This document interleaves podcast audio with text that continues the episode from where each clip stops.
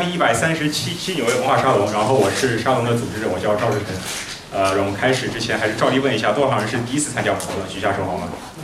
啊，好，这么多，欢迎你们，都是这个三位这个产品设计师的粉丝啊。好，呃，我先简单介绍一下文化沙龙。然后纽约文化沙龙是一个注册于纽约州的一个非营利机构，然后是二零一三年七月份开始办的，然后办到现在一百三十多期了。我们我们希望。呃，这个沙龙一开始是在是我家客厅，以一种这种大家客厅聊天的形式办的。然后后来参加的人越来越多，然后大家都纷纷的贡献自己的呃熟悉的领域、自己的话题，然后也吸引到来自不同领域的朋友们。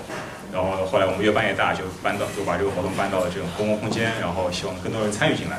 然后呃，我们是。办这个沙龙的目的呢，是希望能有这样一个提供这样一个跨学科交流的平台吧，然后让来自不同领域的不同背景的朋友们，能够在周末跳出自己平时工作或学习的熟悉的领域，然后可以看到别人是在做什么事情，然后别的学科、别的领域或者说别的呃工作是做什么的，然后能给自己的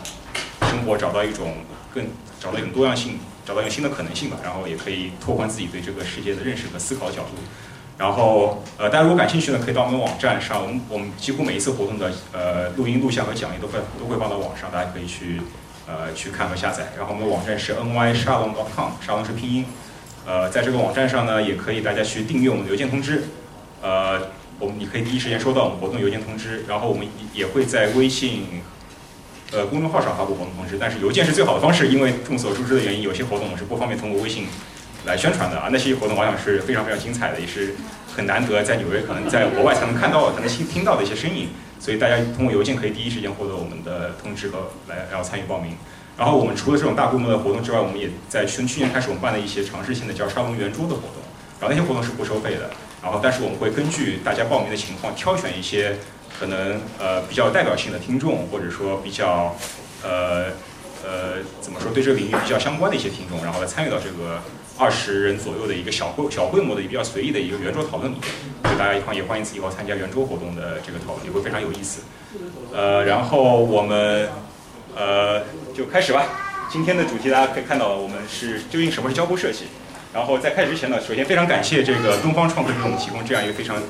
非常舒服、非常舒适的一个环境。然后要不请李杰来自东方创客的这个代表李杰给我们介绍一下这个。嗯。嘿，大家好，呃，我名字叫 Jay，然后中文名叫李杰，然后我是这边空间的负责人，然后我跟呃赵志成也是就我经常去纽约文化沙龙，然后长期的粉丝，然后我就上次去他们那个圆桌讨论，然后就觉得如何把可以把纽约文化沙龙活动带到我们这边来，然后说一下我们东方创客，东方创客呃英文名字叫 Larrys，然后我们是二零一五年创立，是有两家，一家是专注呃就 tech 方面的呃分投机构，还有一家是专注 art 方面的呃直接直投的。基金，然后共同创立的一个专注于科技加文化这样一个领域结合的一个结合众创空间跟嗯科技孵化器的一个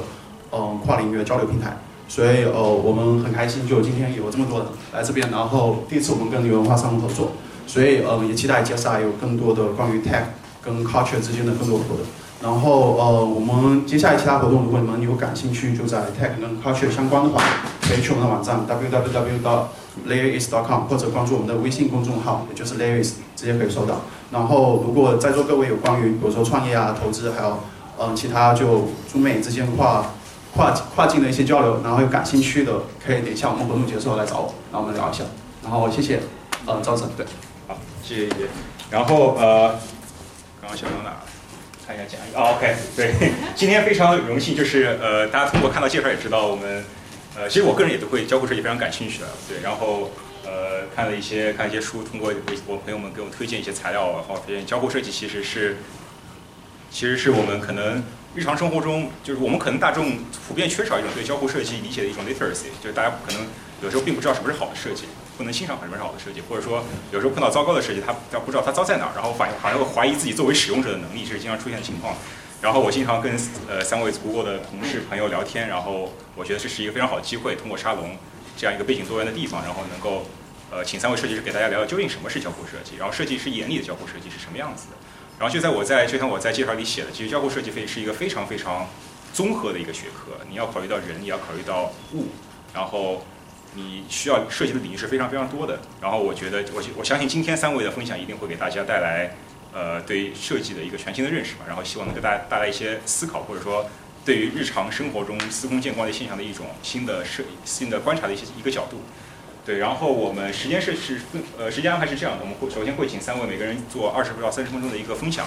然后我们中间会有一个十分钟左右的休息，然后我们之后会呃会一个会一个类似 panel discussion 的一个形式，我会准备一些问题，然后也欢迎大家来提问，然后之后我们会留一些时间给大家给大家搜索，我们准备一些很多零食和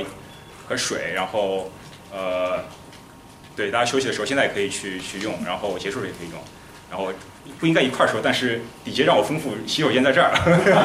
所以对，因为对，然后如果大家这边休息的时候，这这个两个都是男男女通用的，都可以用。那我就不浪费时间了，我们就开始吧。然后三位，呃，这是三位呃三位设计师的介绍，对，然后杨硕、黄仁波、尹希，呃，大家一会儿会三位一会儿会做详细的自我介绍，我就不在这里赘述了。然后。非常重要的是，虽然包括我，我们四位都是来自于 Google，但是今天所有的内容，皆为个人观点，Google 与这个公司是没有关系的。好，这是非常重要的一点声明啊。然后我们就开始吧，要不从真硕先开始。好，大家掌声有请黄仁硕。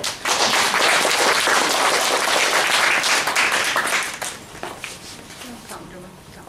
嗯，大家好，我叫黄真硕。然后简单的自我介绍。嗯，我是本科是学的是车身设计，就是它相当于是一个机械工程和工业设计的一个结合。然后我们当时本科学了很多怎么做产品设计、怎么画图、怎么做概念车相关的事情。然后通过这个，我就找到了一个叫人机交互的专业，它就相当于嗯在的就不是 focus 在产品上，而是多是界面上。所以我在嗯 CMU 学的是这个人机交互设计专业。之后毕业了以后，在硅谷嗯。一个叫 Mozilla 的公司，它主要是做火狐那个浏览器的浏览器的设计。希望大家都是，虽然我现在在 Google，但是也希望大家都是火狐的忠实用户。然后啊，后来我就搬到纽约，然后现在在 Google 做交互设计。就大家简单自我介绍。然后今天主要想跟大家分享的就是，大家听到“设计”这个词，可能觉得啊，我大概知道它是什么，但是我的概念很模糊，可能经常听说，但是不能确切的。表述它到底是一个什么东西，所以设计的定义它有很多，然后交互设计最近也非常火，大家可能就更不是不是很熟悉交互设计到底是什么，交互设计师到底是做什么的，所以我就希望给大家一个新的角度来嗯理解这个设计，也是我对设计的一个理解，然后最后会因为设计在我们生活中其实到处都可以见到，所以给大家举了一些例子，让大家大概感受一下什么是好的设计，什么是不好的设计，然后希望能给大家一些启发。嗯然后其实设计它不是一个新兴学科。如果你想说远古人他打磨石头，这个造做成一个工具，嗯，和现在我们做出一个瑞士军刀这个工具，其实它本质是一样的，都是一个人改变这个物体，使它更适用于自己使用的这么一个过程。区别只是说远古人他的科技水平特别低，他再怎么打磨，他可能也是一个石头。但是现代人你因为科技水平非常的高，你可能有很多的选择或者结果，嗯，能让这个工具有不同的形态，适用于你不同时候的用处。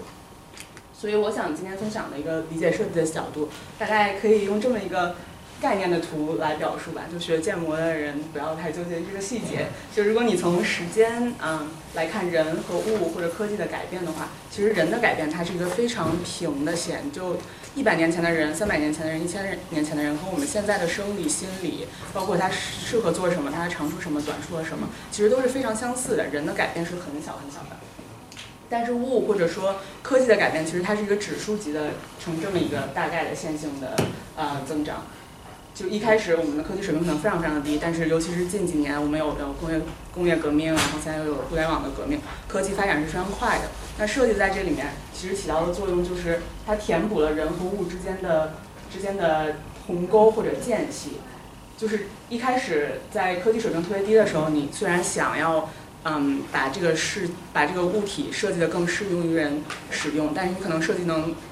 达到的、能起到的作用很低，你就都是大家都是磨石头，你可能就是石头和石头最后得到的结果是差不多的。但是当你科技发展到一定程度，然后你科技已经不再是一个门槛的时候，设计反而就变得很重要。尤其所以所以现在交互设计也非常火，是因为我们各种的电子产品，你同样是两个 App 或者同样是两个网站，它其实就是两张白纸，你所有的科技都不再是。嗯，问题的时候，设计反而就非常非常重要。你怎么通过设计来让你的工具更适合于人使用？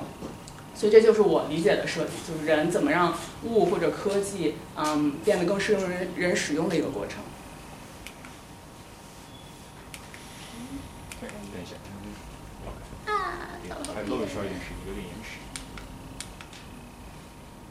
啊，举一个更交互设计的例子，交互设计其实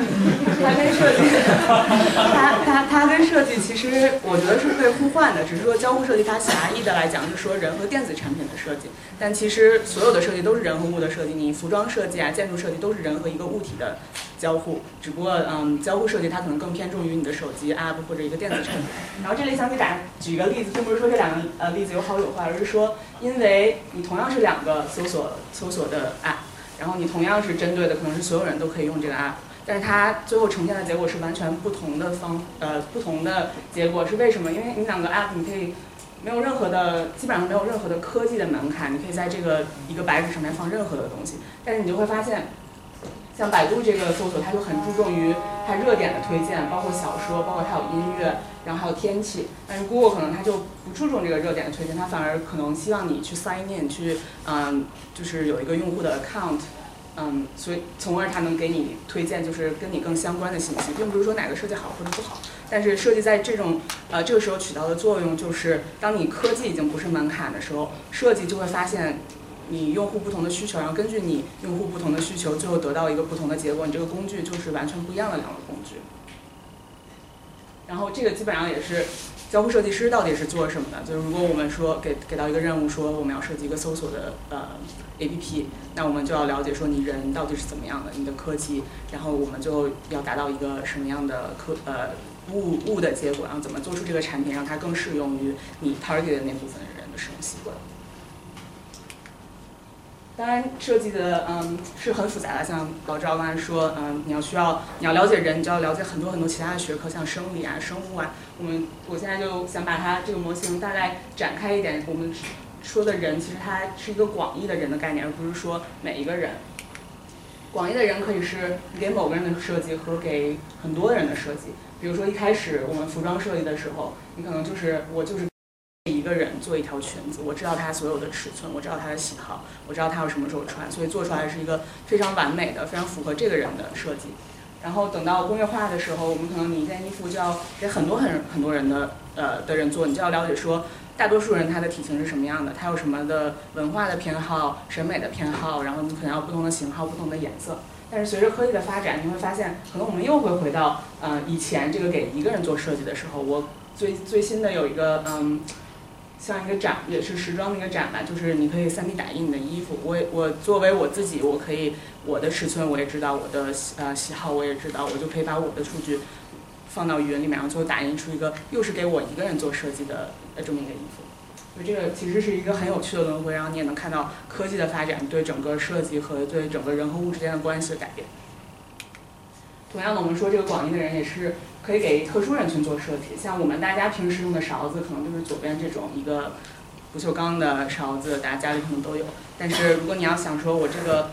人是一个小朋友的话，他你现在看到小朋友的用具，可能他都是胖胖的啊，特别可爱，特别彩色。但他设计成那种胖胖的样子，并不是因为为了让他可爱，而是因为小朋友他手非常小，他根本抓不住这种特别重或者特别细的东西。所以你看小朋友的勺子啊。啊，牙刷啊之类的，它的柄其实都特别粗，并不是为了让它可爱，而是因为这样能更适用于小朋友这个人群的使用习惯。包括同样是勺子，然后你如果是给老人或者给啊，像这个是一个帕金森症的病人吧，他的手会颤抖的这么一个算是嗯病人的设计，它又又很不一样，嗯。他用普通的勺子可能就会撒的到处都是，但是像这样一个叫什么呃平衡 stability 的一个勺子，它就能嗯符合他的使用习惯和他的需求，包括他的弱点，啊这也是设计能发挥的一个很重要的作用。然后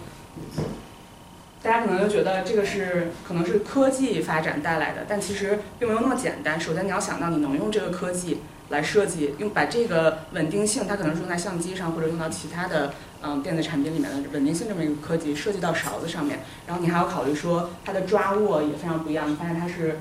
它它的手型跟你平时握勺子的手型也不一样，它的呃后面比较粗。然后你可能在设计的情况下还要考虑到说，那我怎么清洗它，是不是很容易清洗啊？或者我是不是需要电池？或者我这个距离是多少？不能太长，不能太短。其实。这个也是回归到我们那个模型，你有了有了人，有了他的需求，你知道你设计的是为了这个有有短处的人做的设计，然后你有了一个你的科技，啊、你有这个 stability 这个科技，然后设计其实是填补中间空空缺的人，我就通过我的设计的流程，让我这个科技更适用于我这个 target 人群的使用习惯，最后帮助他们解决他们这个问题。然后同样还是勺子，嗯，你给一个人在不同情景的时间，嗯，设计也是不一样的。比如说左边这个勺子就是你可以专门喝酸奶时候的勺子，它因为是尖的，所以就非常 非常方便你把所有的那个酸奶底下的酸奶都喝到。就是作为处女座的我是 非常喜欢这种设计的。然后包括你可能右边这个勺子就是吃日本菜或者中餐的这么一个特别有趣的设计，它你可能平时上面的那个你可以用它来喝汤吃面，然后当你吃寿司的时候，你可以把它拔下来，它就是一个筷子，然后你那个勺子的部分就可以当当那个蘸蘸那个酱油。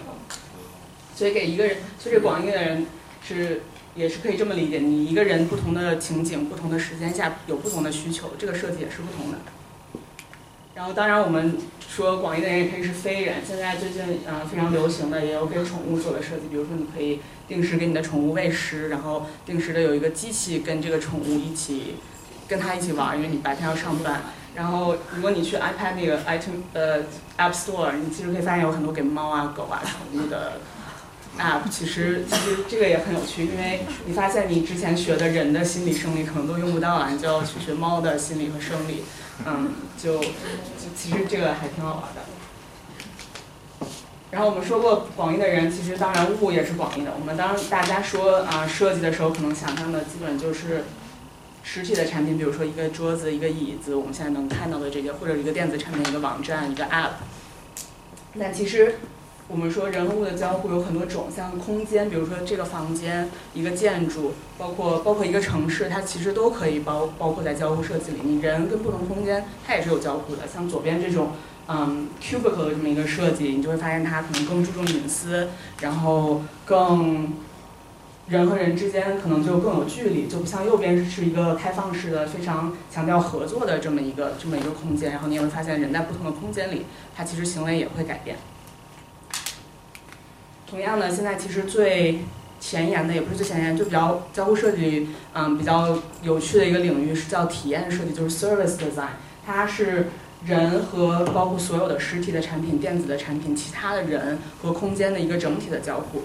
这个图的例子是，呃，是你去医院，比如你带小孩去医院看病，你会发现你之前可能会通过一个 app 或者打电话。啊，跟这个医院预约，然后你到了那个医院，你会跟前台的人接触，你会到这个空间，然后你会看到医生，然后接触到不同的呃医疗的器械，然后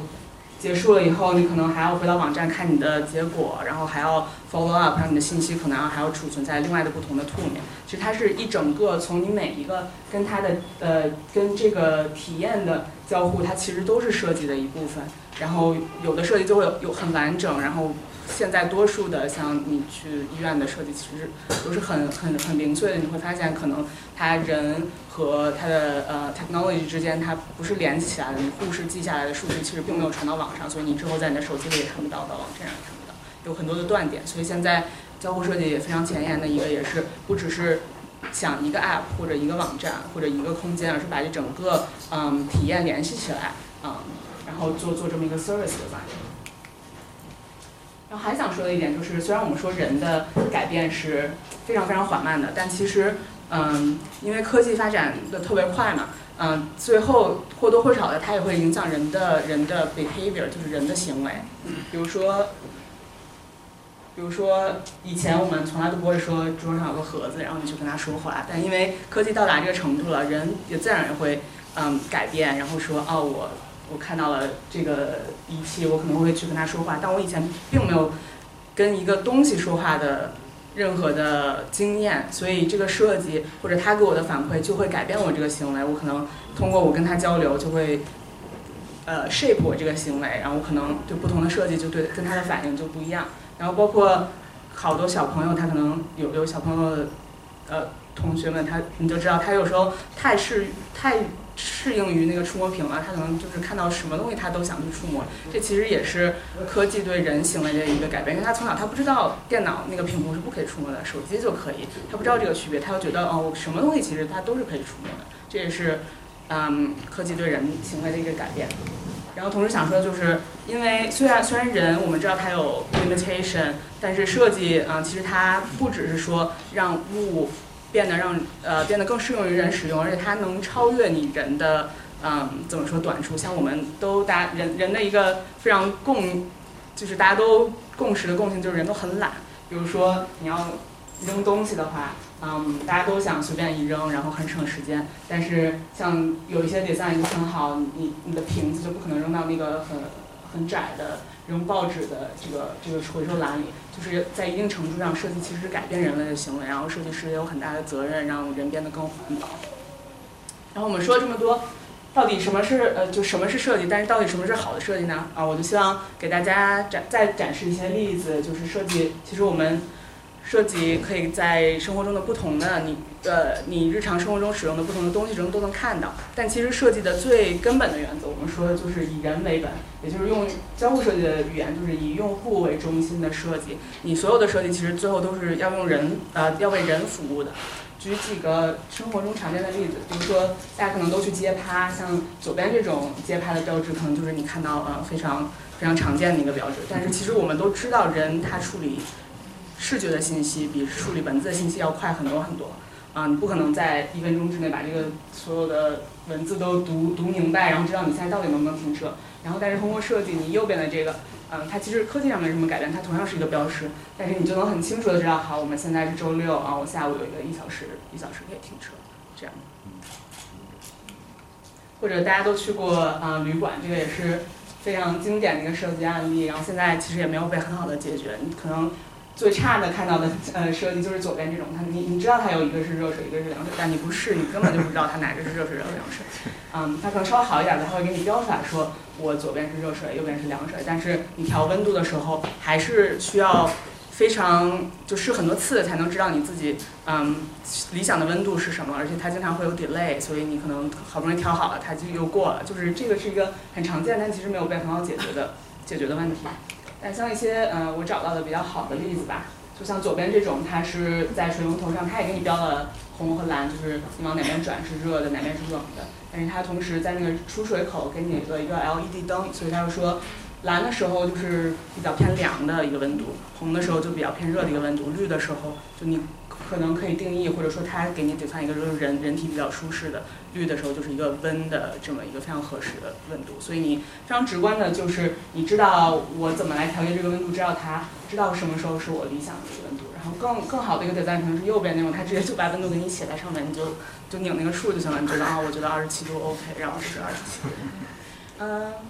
好，画室应该是嗯不知道哎，二十七度还挺还挺凉的。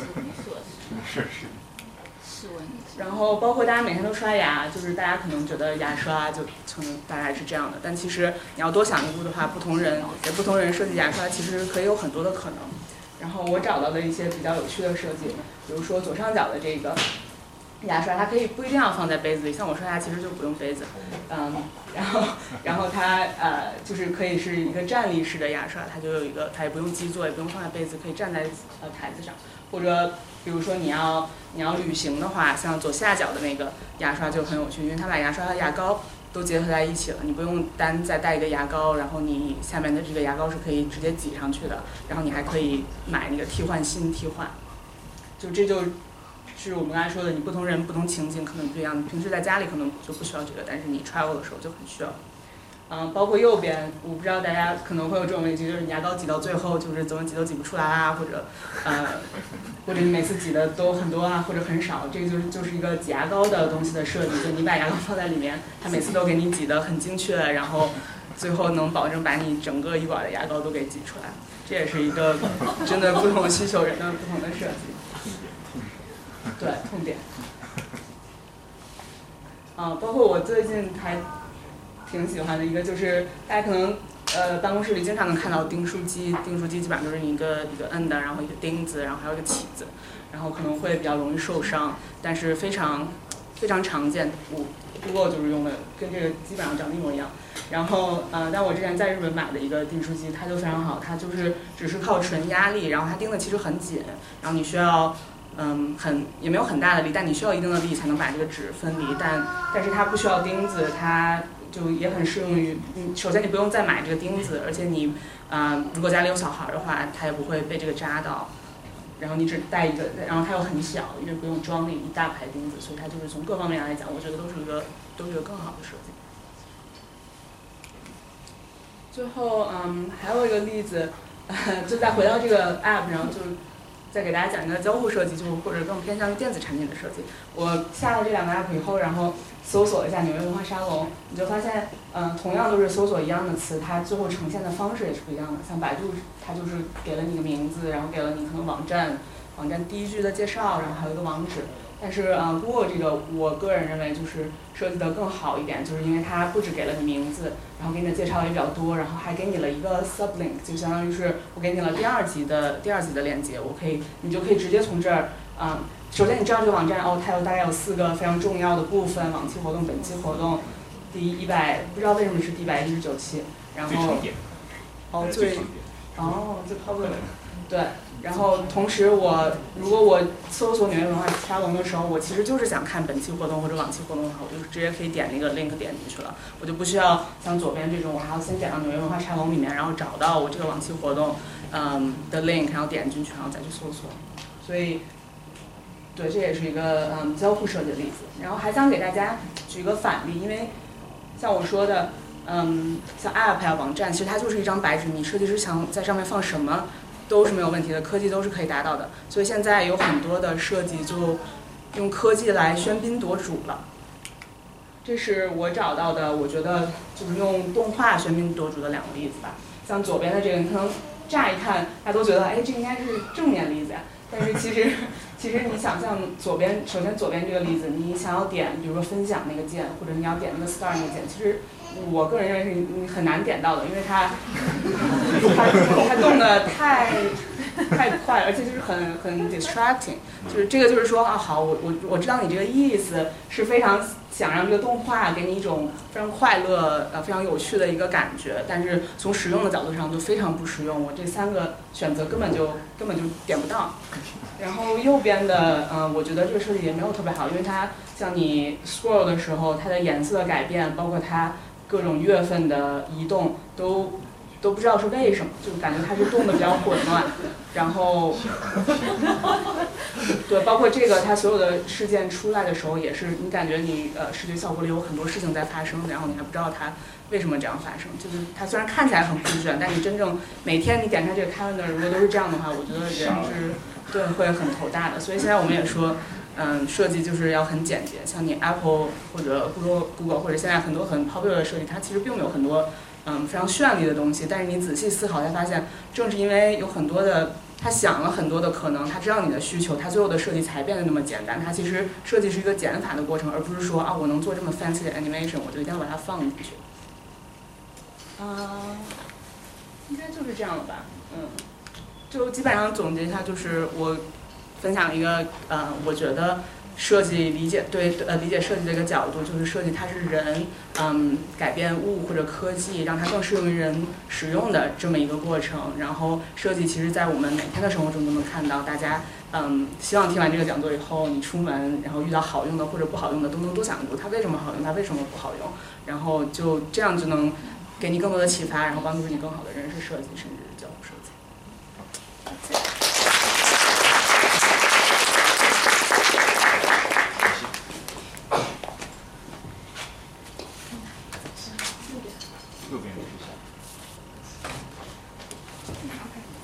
Hello，大家好，我叫李希，然后我英文名字叫 Lizzy，啊，今天给大家讲一些，嗯，很开心看到小朋友在现场，因为这个例子可能跟小朋友有点相关，但是可能大家都会觉得很喜欢，就至少我个人是非常喜欢的。然后我来给大家分析一下它的魔力到底在哪里。因为一提起迪士尼，大家都会觉得哇，好赞啊！这都是米奇和他的朋友们弯下腰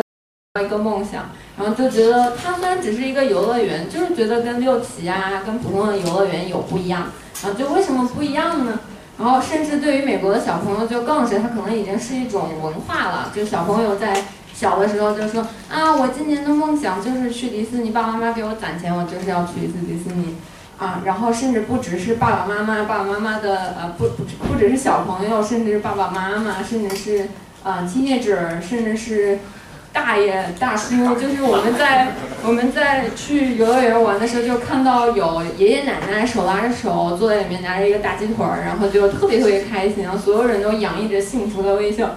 然后我们甚至还碰到了有这样的例子，就是他们会办一张年卡，然后就真的是一年分多少次，然后在不同时段去领略迪士尼的魅力。那它的魅力到底在哪里呢？然后我其实，在做这个 slides 的时候，我就说我想找几张特别梦幻的图片，可是找来找去，看到它这个 building，看到它这个样子，就觉得。好像也蛮假的，不是那么不是那么有有魔力。那究竟它的魔力都体现在哪儿？然后这个是我去的时候的例子，就是当年我大概三年前去，也是迷的不要不要的。我拿着这个气球都不舍得扔，直到这个气球都蔫了。然后，但是啊，我的身份有一点点不一样，这是我的背景，就是呃，我自己在摩托罗拉，在 Parsons，然后在 American Express。然后之后，我在一个叫 Gallagher and Associates 的公司待过大概一年多左右的时间，啊，然后在那里我们是主要设计的是博物馆，然后呃就是游乐体验这些空间的设计。所以其实迪士尼对我们来说是一个绝好的案例。然后我当时去的时候就特别想要去分析这个案例。嗯，这个是一个我们在设计空间的时候，其实是大概的一个配方。然后就是你可以看到，其实它不只是一个哦，这是一游乐园，然后我坐进去，然后在一个云霄飞车上荡两圈就完了这么一个过程。它其实是一个呃，是有一个引入和一个提升的过程。最开头可能是有哪个哪个是可以中间这个对中间，最开头是可以你会吸引到通过你的不同的内容去吸引到人，然后通过。由于作为一个游乐园，你可以想象它的用户其实是非常广的，可能每一个人都是你的用户，你没有办法去预测谁真的会来到这个游乐园，所以需要的是你去找到一些大家都能够有感触的东西来吸引他，然后这时候他觉得有些好奇，甚至会受到了教育，然后甚至说能受到启发，并且感到自己跟这个有一定的责任，是他我自己变成了这个环境的一部分。然后最后可能，如果效果比较好的话，你甚至会觉得我要为这个环境做点什么。嗯，然后呢，我来大概每一部分来讲一下不同的，呃，不同的这个在在不同的环境中，大家其实其实这个迪士尼是怎么样子去设计的。首先，呃，就是来看一下，比如说我们去做一个云霄飞车。然后呢，这个这这是我们，我就不挨个去讲这个，我来给你们看一下这个例子，就是说我用一个我当时去做过的一个游乐项目作为一个例子，这个东西叫 Hollywood Tower，谁能猜一下这个是一个什么样的游乐项目？跳舞啊，大家都做过，都 都是老司机。所以呢，你看它其实这个 set up 做的是非常好的，它就不是说像普通跳楼机，你坐上去然后放上去，哦下来了，然后就完事儿。它是有一个特别完整的 set up，就比如说它是先建立了一个 narrative，它是想要给你讲一个故事，这其实是。嗯，就是在你走进这个 hotel 的时候的一个等待的区域，然后这是 hotel 的 lobby，然后你就可以看到，哦，原来这个 lobby 已经让我进入了一个几百年前的、一百多年前的一个美国的很老的被 haunted 的 hotel。然后那我注意到了这个故事，然后这时候就开始有那个缓缓的这个一个很老很旧的一个呃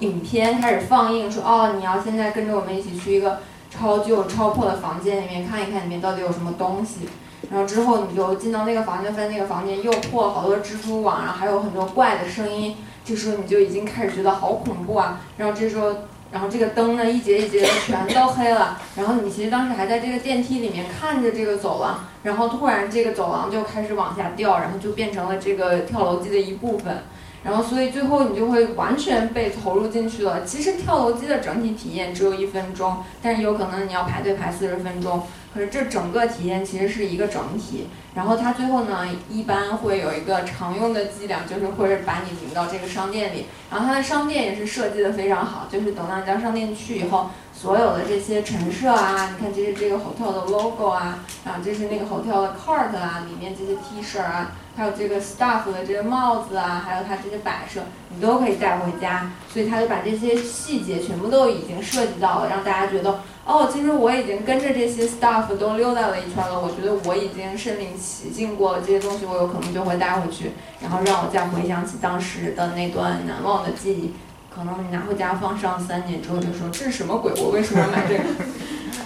嗯，还有就是说，它不仅不仅是这个场景的设计，还有它人员的设计。嗯，其实大家都可以看到，就是它有很多这种 dress up 的这种 character，其实都是人扮演的。然后，但是它不仅是扮演这么简单，就是网上有很多版本，你可以去找。就虽然说迪士尼对它是讳莫如深，他们不愿意去暴露自己的这些条款，但是说其实他们的演员，其实他真的是要求我要去揣摩这个人物的性格，我要演得非常相像，然后我要以他的人物、他的性格、他的他所在的时代，把这些性格全部演绎出来，这样小朋友才会觉得很逼真。然后这儿有一个例子，嗯，看看能不能放出来。就是你看，这个是表演白雪公主的这个。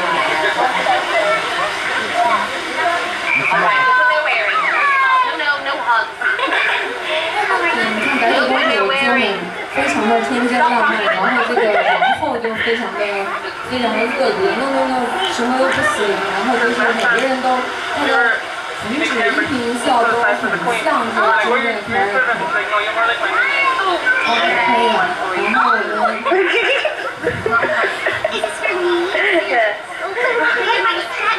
Yes, I know my minion. My step No. but this is beautiful. I really do appreciate it. Thank you.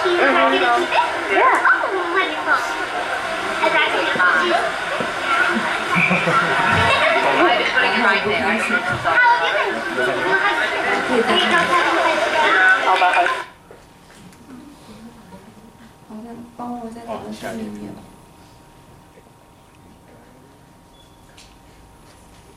嗯，就是让你感觉真的是很有代入感。然后这张图就你就会突然觉得啊，这是什么？这个是我来分享一个我自己的经验，就是我之前也是一个完全的迷妹，就是我去去过很多次迪士尼，然后甚至在我情绪比较低落的时候，我会悄悄的跑去迪士尼。然后呢，有一次我们去迪士尼玩的时候，然后坐在一个这个就是也是一个 ride，是一个室内的 ride，然后坐到一半的时候，然后这个 ride 突然坏了，然后我们就被卡在这个中间，我们坐在一个船上，里面有水，然后旁边都是一些雕塑啊，那些雕塑都是可以动的，然后后面有音乐，然后等到我们在里面待了半个小时的时候，所有人都已经开始要抓狂了，然后这个时候有工作人员呢就把我们通过一个小船，然后带到了一个紧急出口。然后这紧急出口呢，其实就是已经离开了园区。然后这个园区的后面，就才是真正迪士尼是怎么建出来的。就是我的感觉是瞬间就把我脱离了整个那个魔幻的那个梦幻的地方。然后就外面就是一些零零散散的像停车场一样的地方，然后有一些不用的道具，一个米奇头掉在地上，然后就有很多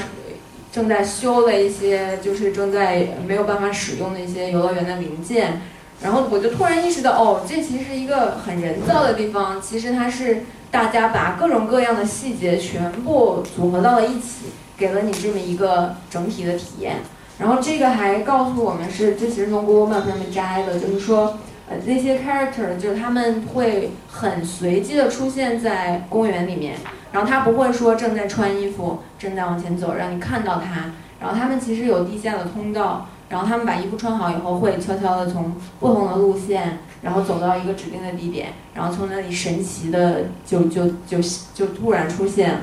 所以就甚至是连就是他们普通的员工，其实都是有非常严格的要求的。就是他们就是你如果上网上去查，就会发现他们有很多很变态，就是训练的很变态的例子，就比如说。嗯，女生都没有就是打扮的很厉害，然后或者是戴夸张的首饰，男生一般都是平头的，不会有长头发，然后大家都其实每天都特别乐呵呵的，甚至他们被要求不能跟游人说 no，就是说如果你问他什么事儿，他真的不知道，他说哦，你等一下，我打电话给谁或我问别人，就他不会给你那个很 negative 的一个 experience，这个都是非常细节到每个人都要遵守的，然后同时你可以看到，嗯。他们对待小朋友是非常非常友好的。他们有一个要求，就是说跟小朋友说话一定要蹲下来说。然后他们也是，就是跟小朋友在一起会给你说，Oh, I'm glad you made it。然后就说啊，谢谢你来这里，以后继续来啊。就是好像他就 belong here，他就是在这个迪士尼，他是迪士尼的一部分，他不属于这个这个我们这种红尘俗世，他就属于这个迪士尼乐园的一部分。嗯，然后说完了这个，再说一下，就是它的有一个这个 immersiveness，就是它是一个特别特别进入式的体验。为什么这么说呢？就是它园园区的设计跟一般的游乐园是不一样的。就比如说我去 Epcot，Epcot 是它一个比较科技感比较强的园区，然后你就可以看到这里面它有人和物，然后有不同的这个风景，然后这个风景。嗯，就就好像我的植物就会长成古比的样子，就会长成这个狗狗的样子。然后它还会有动和静的结合。然后你其实，在园区里面非常非常的干净，你是看不到垃圾的。但是你可以看到有果皮、有树叶，然后这些东西就是它刻意留下来的。他们甚至捡垃圾都有自己的姿势，它不能说就哦我就这样捡，它都会是一个特别特别特别就是。特别 energetic，就是啊，我这样捡起来，捡起来就扔掉，然后就还会把就是呃这些自然的东西留下来。就是其实想想是一个很可怕的一件事情，因为每一个人都这样遵守。然后你还可以看到，就是它有一些非常 consistent 的一些设计，就比如说我在这个 Epic，然后当时有一个日本园，然后那日本园旁边的这些消费设施就完全跟它是搭配的。然后就是你可以看，这是一个小小的，就是一个小 booth。然后同时这个是像 Hollywood 大道，然后又会是那种比较呃 American 比较这种 old fashion 这种这种，其实它里面都是 shop，那一整条街都是 shop，但是每一个 shop 都会有不一样的感觉。然后就是它会跟整个呃园区的主题都不一样。然后在这里的时候，它还会给你播放不一样的音乐，就比如说你在这个日本园区的时候，你听的都是古色古香古色的这种。啊，中式呃，就是这种东方的音乐，然后在这边就是那种非常热闹的、非常好莱坞的音乐，然后甚至他们的食物甚至还是很好吃的。这个其实 我我是觉得还挺惊讶的，因为在我们以前的经验中，一般的游乐园它吃的都很 crappy，然后但是他会把这个东西也做好，因为这其实也是体验的一部分。当你吃的很开心的时候，其实你就会觉得哦，整个这个园区都很好。然后同时还有一个小道消息，我不知道是不是真，但是有听过很多版本，就是他们其实会悄悄地释放一种 scent，然后这个 scent 呢是一个 mixture，它就是比较像烤面包啊和这个烤面包和什么火腿还是什么东西加在一起的香味儿，所以就会让你觉得哦我好幸福，我在这里我知道我在实现我的梦想。其实就被 drug 了，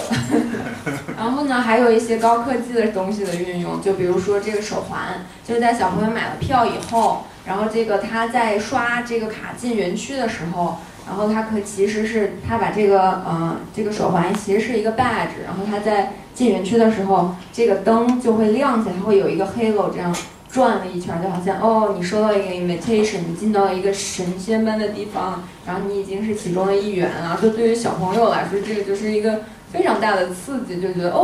我觉得我真的啊，跟别跟别的外面的妖艳贱货小朋友不一样。然后他还会把所有的消费啊什么都做在这个这个手环上面，就是你就不用去拿钱，不用去掏钱包，甚至你在园区你都看不到那个员工去使用手机，就是他们手机都是比较严禁使用的，就把你限制在这么一个梦幻的地方。嗯，同时还有就是它有自己的品牌的设置，就是说为什么它跟六旗。跟这些就是普通的呃这些游乐园的不一样，就是它其实悄悄的把它品牌理念融在了里面。它的品牌理念是什么呢？就是他说这是 where the dream comes true，就是说我在这里，这是我一个人的梦想。我叫迪士尼，然后我做了这么一个米奇，米奇活了，然后米奇活了以后就有了一整个 kingdom，然后现在这个 kingdom 就是 all over the world，就是说我把它变成了一个真的东西，然后在这里所有的梦想都是可以实现的。然后梦想呢，就是一个无论老老幼，无论你在什么样的人生。人生旅程里，你都可能会有，你都会 resonate to 的一个一个一个 concept。所以，对于每个人来说，听到这句话，我就突然就觉得，哈，好热血沸腾啊！就觉得，哦，我的梦想也是可以实现的。然后他把这个在各种地方重复了非常非常多次。然后，所以这个你就会觉得，甚至在你离开园区的时候，然后这个工作人员还跟你说 “Have a magical day”，就觉得你在这里你是其实是在实现人生的魔法，他在给你打鸡血，你就不由自主被洗脑了，然后之后你就还想要回来。这个就是这种用户体验的力量。谢谢大家。那个，我们先休息十分钟吧，然后我们继续杨帅来分享，然后做一个 panel discussion。然后我们这边有水和零食啊，大家可以大家可以先休息。然后洗手间在这儿啊。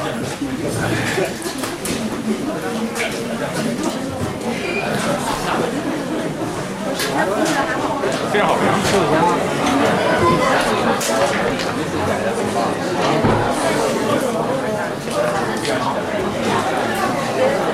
挺好的。改了。非常好。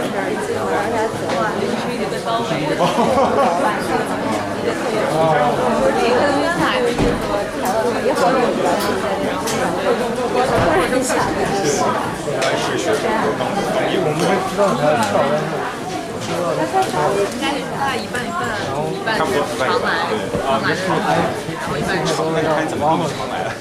今天有，因为我每次都有一半是第一次。这个很，这个很，我觉得新来的人很难，就相当于你还在不同的能力上来。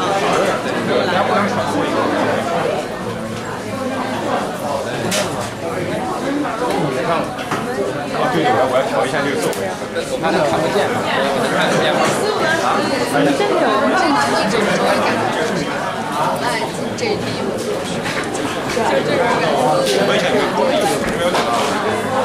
觉，哎，这第一步。好，大家好。我想在开始之前啊，先呃了解一下这个观众，就是说，我想问一下大家有多少是做设计行业的？哦，很多。那有多少是在这个互联网或者其他的 IT 的行业的？哇，一大部分。啊，还有一大部分是在其他的。好，既然大家就是开餐馆，有没有餐馆有？开餐馆，餐饮业，餐饮餐饮业。啊，因为其实我从纽约餐饮这个卧虎藏龙，因为之前的就是这个呃，真硕就从这个设计设计的这个介绍大家的角度上讲一下，呃，设计是。什么样交互设计什么样？然后类似于从这个服务设计的这个角度上，或者这个体验设计，通过迪士尼这个体验你整个把大家带入这个的设计状况。然后我这个今天可以从这个就是交互设计的这个背景和这个历史上这个来讲一下，就更多的从计计算机的历史，因为呃就是嗯讲其实要讲交互设计的话，其实是离不开这个计算机呃本身的发展的，所以说。呃，我就从这个角度上，呃，通过一些早期的这些先驱或者是愿这些有微正愿景的早期的计算机人物的呃想法去讲一讲。啊，想问一下大家，这个，嗯，你们是能说一下一九四零年的计算机是什么样吗？你们可能。全是按钮，就是对对对，就特别大，你们可能想要特别大，然后特别就是按都是这个 switch 按钮这种东西，就是不是这种个人电脑现在想的那种。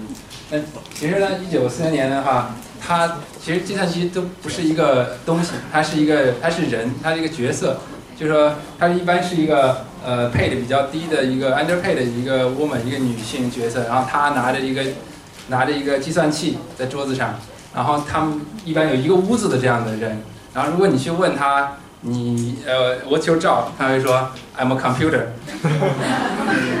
因为这 computer 就本身是计算计算机，所以这个 computer 本身就是一个，其实是一开始描述人的，一般就是做这种这种 level 工作的时候，都是呃把它交给这这些人去做的。然后之后呢，就大概到一四六年之后，才有大概第一台的这样的通用计算机，就是这个 ENIAC。这个时候你用计算机的时候，一般都是嗯你要去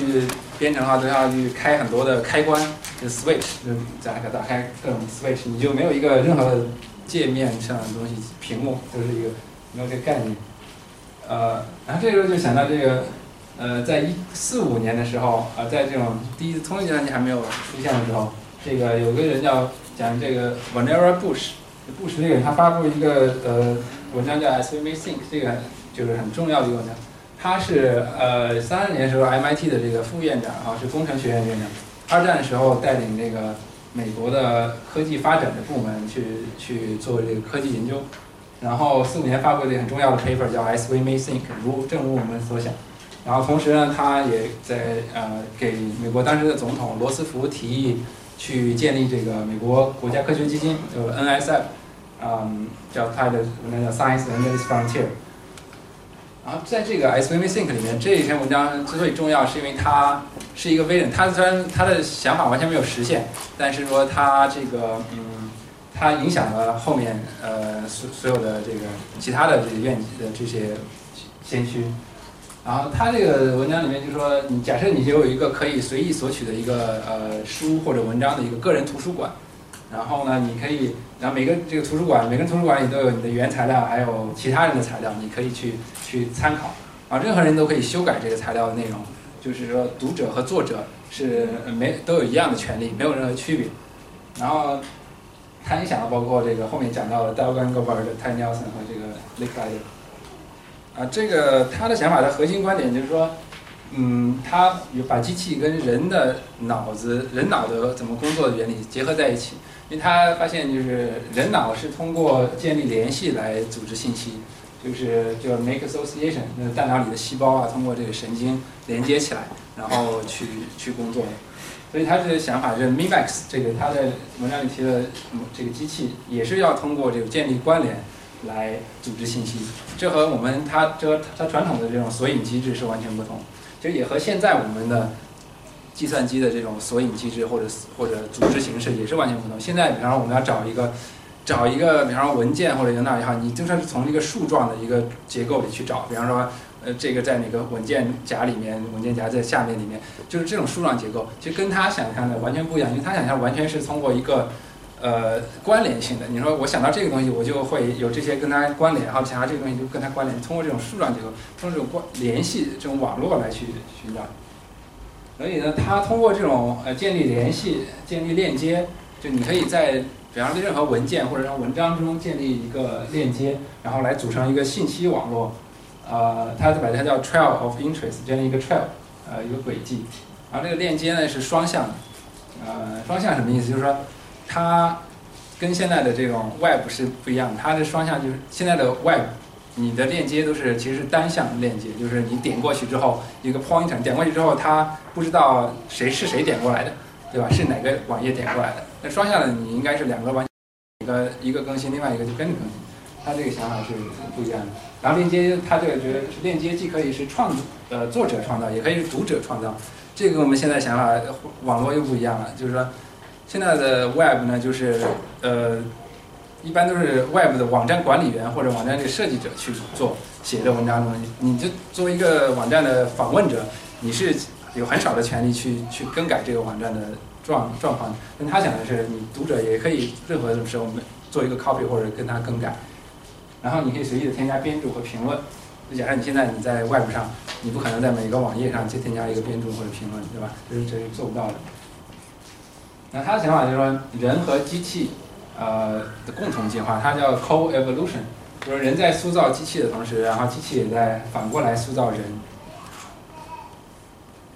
然后他讲完之后，呃，在又出了一个人叫 l i c k Lider，呃，他是一九五零年的时候的心，也是 MIT 的心理教授，你发现这个在看计算机历史的时候，MIT 这是一个 神校，就是所有的这些呃这些重要的人物或者是事情都是在那里发生的。然后他呢是个心理学教授，但是他对计算机的贡献就很重要，因为可能知道大家呃做做这个人机交互或者设计，很多都是说心理和心理学和科技人和科技联系在一起，所以他有这个心理学的背景，就对于这个发展很重要。他在六二年的时候带领这个阿尔法美国高级研究计划署的信息部，这个 IPTO，呃，他是这个 director 那个，然后他这个这个项目呢资助了很多，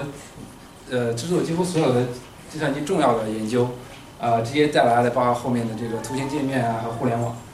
然后六三年的时候，他提出了一个呃叫做跨星际计算机网络，啊，intergalactic 呃 computer network，啊，这个导致了后面的这个呃 ARPANET，就是啊 ARPANET，然后后来导致现在的英互联网。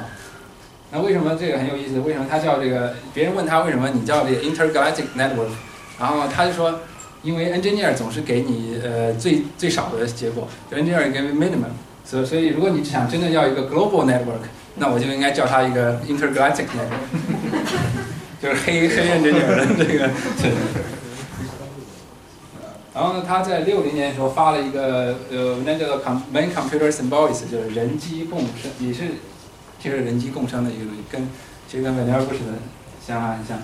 然后他这个这个文章基基本上就是布局了。未来二至少二十五年的研究计划，呃，里面概括了很多很多重要的东西。然后主要观点就是说，呃，计算机研究目标是让呃人和能机器能够呃共同合作，一起决定，然后一起控制处理复杂的状况。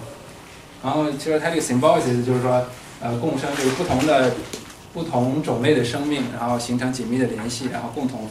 共存发展。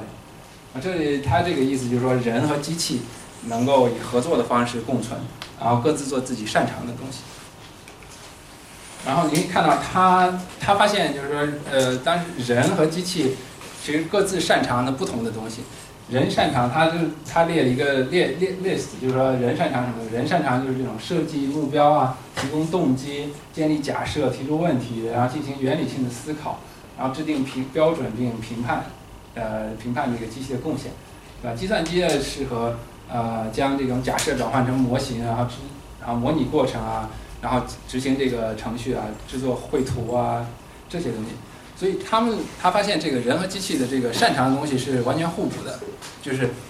你可以看，就是跟现在的很多想法，就是说机器会原取代人的工作，他的想法是完全完全不一样。他觉得是，而是是一个互相辅相成的关系，是不是一个呃某一方面去替代替代另外一方的这个关系，完全不是。呃，之后呢，呃，他之后六三年的时候就出来这个叫 Ivan Sutherland 这个，他的时候，他是在六三年的时候在呃 Cloud Shannon 下面完成的 PhD。这个香农这个人是也是很重要，他是信息论的这个创始人，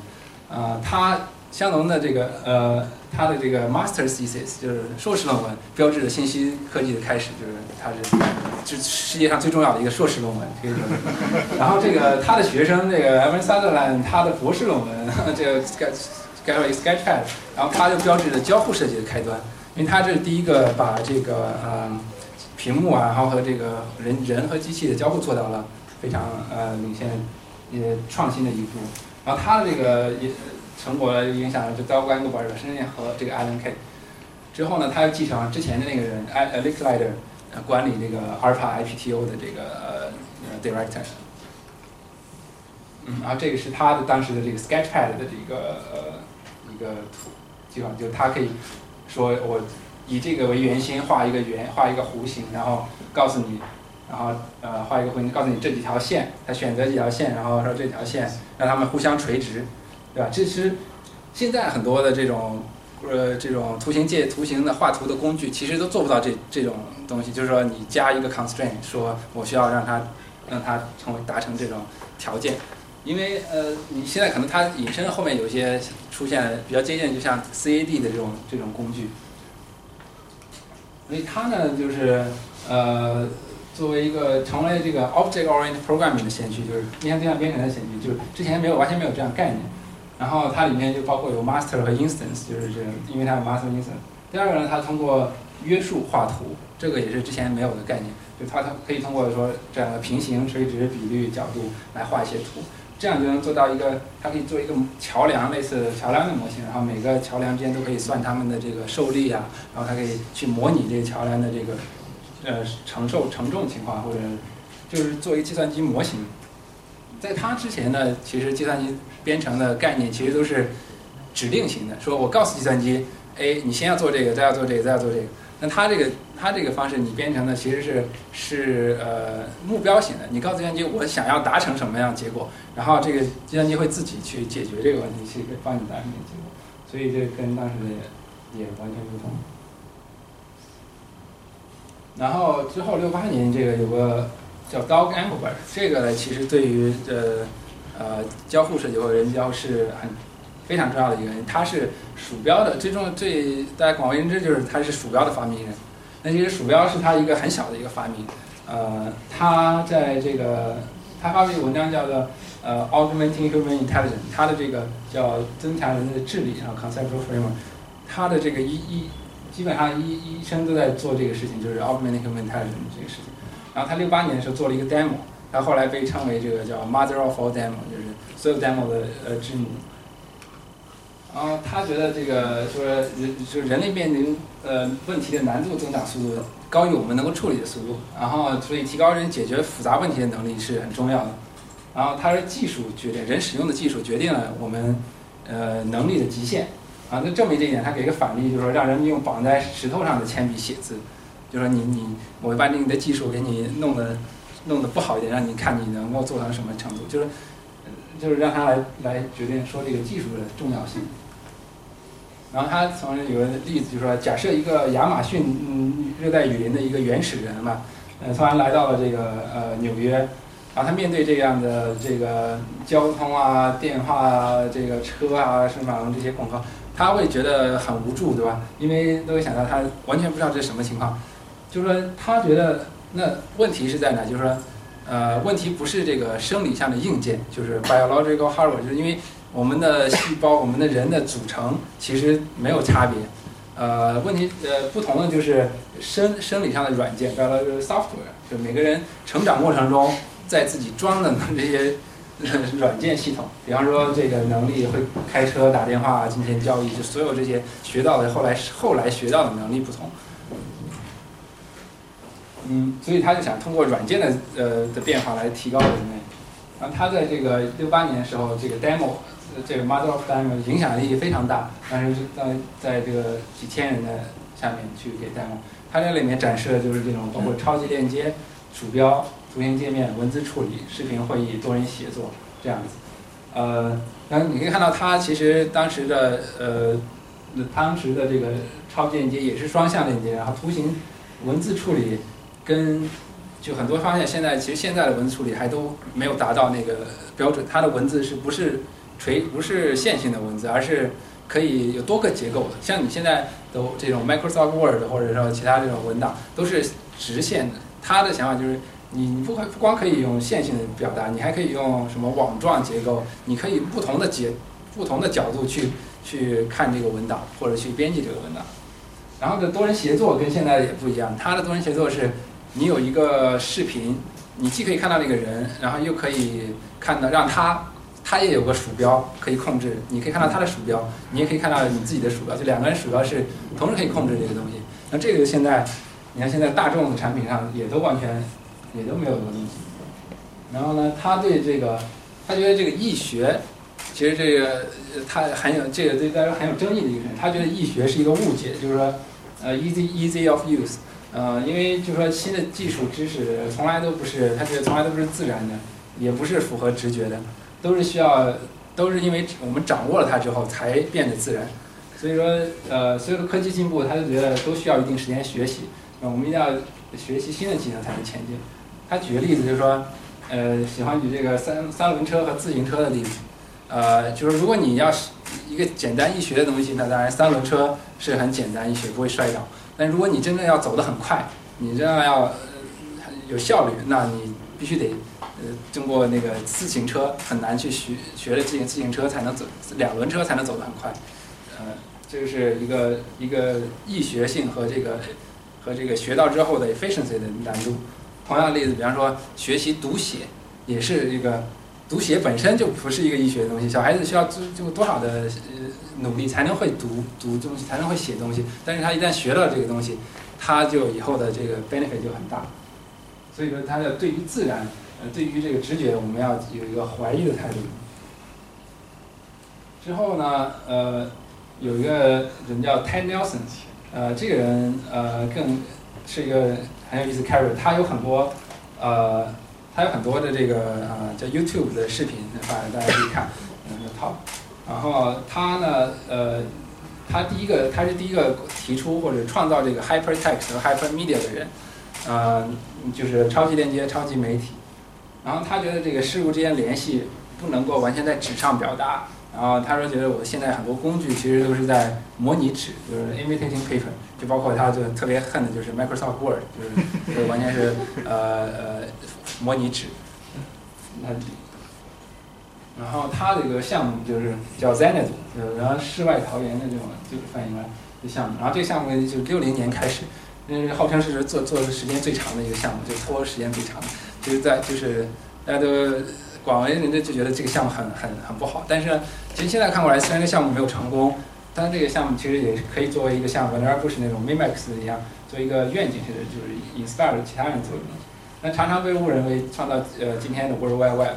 但是其实完全不是，它的核心概念就是说，它有这种你的不同的文档文件之间是有这种可见的链接，有 visible link。就你可以看到它这些概念图里面，其实这些线不同文档之间的线其实是都可以见、可以看见的。现在我们事情的连接就是完全没有任何可见的链接，就是你想你你想一个文件我要跟另外一个文件联系，我根本看不到的。明明显链接就是你的或者一个文档和另外一个文档，就是没有这样的东西。他觉得这是一个，呃，是一个，他觉得现在的这些东西完全是一个反的，呃，退化的这个这个微生。然后他还有一个常用的这个呃词语叫做 WYSIWYG，就是所见即所得，就设计里面的，啊，就 What you see is what you get。嗯，这个其实设计的常用的一个一个原则吧。但是他 t e n n 说他是呃，What you see is what you get when you print it out，就是他说你大家都没有说到这个是是 get when 那个 get when you print it，当你打印出来的时候你 get，但这样就是导致了，因为这是做这个 Word 的时候是第一个是施乐公司在做，施乐公司呃是一个打印机公司，所以他做的时候就要怎么样让大家。把打印机又能卖的更好，更好，对吧？他就是就在模拟纸，所有东西在纸上的，你的 Word 文档、PDF 都是一定要用在纸上。但是你想，一个计算机的媒体，这是一个多媒，这是一个自由的空间，你不只局限在纸上。然后他就很很讨厌，就是他就把这个 WYSIWYG 就很 When you print it out。然后他觉得这个所有事情核心观点就是 Everything is deeply intertangled，就是所有事情都是有错综复杂的联系。就在我们做设计的时候，你很多东西都是应该是呃有联系的。如果能怎么能把它连接起来，这个是应该很值得考虑的。呃，他之后呢，一这个一九七一年的时候，这个 Alan Kay 呃加入。这 Alan Kay 是一个很很有非常 legendary 的一个人吧，就是他在 Xerox PARC 工作之前，然后发明了这个，当时就。现在广为常用的图形界面就是，呃 Win、PUI Window 啊，什么 Menu 啊之类的。然后他也就是创造这个概念，就是 Ob Object-Oriented Programming，你想不想变成？呃，那你你如果你没有听见过听过他的话，你可能听过他的这个呃 quote，叫做预测未来的最好办法就是去创造未来。这也是常被呃 Steve Jobs 破口的一个一句话，呃。然后他当时在呃，他最初的就是在这个 Xerox PAR 施乐公司的这个 Palo Alto 研究院。然后这个研究院其实是对于这个呃计算机的交互设计或者人交互作为贡献是最大的一个地方。因为嗯，他就是他这个地方就是乔布斯去去看到重新界面的地方，他就去看了 Alan K 他们做研究，然后去投到 Apple 去啊去去做。嗯，然后这个 Xerox PARC 当时的创建的理念就是说，如果你要去创造未来，你一定要去活在未来。就是他把他把这些工作环境营造的这些一定是那他就是你尽可能的去往未来十年去想，未来五年去想，他他那个花很多钱把未来带到现在，然后去，因为他们当时要研究什么是呃这个公司的标准，就什么是 future of office 什么之类，future of 未来的办公。然后 N K 它有个呃提出想法就是叫 Dynabook，这个是一个叫 Personal Computer for Children of all ages，就是呃一个电脑，就是给小孩子用的电脑。嗯，这可能说最早的一个相当于 tablet 或者现在的这种平板电脑的一个原型吧。嗯，那他的想法是让给小孩子去用，让他去学习这个学新学习之前学不到的东西。有一个可以有看到有个有笔呀，有有有这个键盘嗯。然后呢，这个东西其实是因为它很超前嘛，它它完全实现不了，但是他觉得没关系，他知道 more slow，呃呃迟早都会实现的，然后他就是做做那个东西。然后它的软件部分，它做成了这种叫 Smalltalk 这种 programme language program language 也是一个这 Smalltalk 也是一个操作系统了。那这个操作系统就是大概长这个样子啊，其实就是计算机图形界面的一个原型。然后可以看到跟现在呃原理上没有什么差别，但实际上它的背后呃用户这个这个 Smalltalk 的用户是可以任意 customize 它里面的程序的，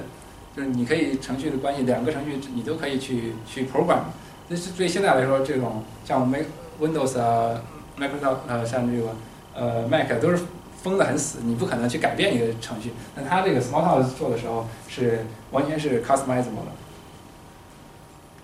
然后就乔布斯就看了这个东西去偷了。呃，然后这个他就说 the point of view，他这个一个观点很有意思，就是 point of view worth 80 IQ point，就是什么一个观点能够值八十个智商，八十点智商。有什么例子呢？就是他举一个达芬奇，呃，达芬奇他很他的 IQ 很高，就是可以说是刚才是最高的 IQ，对吧？但是他能做出很多发明，他有很多设想，但是他其实那些是有这些发明设想，他实现不了，因为他的知识有限，因为他当时的这个环境生存的生活这个环境，他的整个世界的知识就有限。但是跟他不同的就是像这这个是亨利福特，对吧？福利他。不是他智商毕竟有达芬奇高，但是他的知识有很多，他生活的时代他能获得的知识有很多，所以说他这个观点就是说知识永远是大于 IQ，就你你的知识有多少，你永远是大于你智商高低。然后那另一个就是说，虽然你知识再多，但是你你没有一个这个观点不同。像他举个例子，就像牛顿，呃，因为你虽然知识牛顿像提出了一个完全不同呃体系的一个观点。这个东西又完全大过了你拥有更多的知识，就像你拥有再多的知识，你也你你如果一个你的观点你改变没有改变不了，你不可能是，你还是在 incremental 的发展，就是渐进的发展。但是你如果有一个 outlook 的改变，那你就是更重要的。所以说，一个不同的观点能值八十个 IQ，所以说智商不是最重要的。嗯 然后呢，他觉得计算机呢是一个像。印刷术一样，是一个媒介，一个 medium，一个 dynamic medium。然后呢，呃，然后人可以在这个新的媒体下用新的方式去思考和和讨论。嗯，媒介这个东西是一个，呃，安泰他他从这个麦克卢汉那学学到的这个东西。呃，媒介这个是，它最重要的媒介其实印刷术。印刷术它改变了所有的东西。造成了这个呃，直接在文艺复兴的时候造成之后，然后直接导致这个科学革命啊、工业革命这些，呃，因为你解决了这个人的这种 literacy，人的这个呃文盲这个，以前呢没有什么人能够阅读书写，现在有了印刷术之后，大家很多人都可以读，很多人都可以写。那它的计算机也是一样，你呃在计算机之前，你很多人不可以做这个呃科学研究做模拟，但是计算机它出现之后就可以改变很多东西，让基本上就是改变所有的、所有的这个工、所有的产业、所有的工业、所有的生活的各个方面。现在我们已经看到，我们所有东西其实都被计算机改变了，就完全就是在它融入的生活当中。然后他的这个愿景就是他，他觉得会有一个新的这种基本素质 （new literacy），新的素质。然后就是说，就是比方说，曾经阅读是以前在在印刷术出来之前是神职人员的特权，是一些僧侣啊，他们负责去给大家讲经，然后传递这个不可质疑的真理。然后呢，现在呢，呢阅读的是成每个人都可以做的事情。啊，他的想法就是一个社会里面，这个科学不是少数人的特权，而是每个人都能做的事情，就通过这种媒体。然后这些这些的这些呃那些人，他们其实都是互相影响、互相连接的。然后每一个人，你看到在这个 m a n e r Bush 影响了几几乎所有的人，然后这个后来呃呃安 g 巴尔影响了 Alan Kay，然后 Evan Sutherland，还有 Ted Nelson 带到。我们现在的这个世界，现在其实他们发现现在的现在的这个世界对他们的的愿景来说，还是只是很小一部分。然后把他们这些人总结起来，其实就是一个呃，就是一个 ascent of man，就是一个提升人类的这个的这个技能的能力的一个一个一个呃主题吧，嗯。然后就就就。这是最后一最后一部分了，谢谢大家。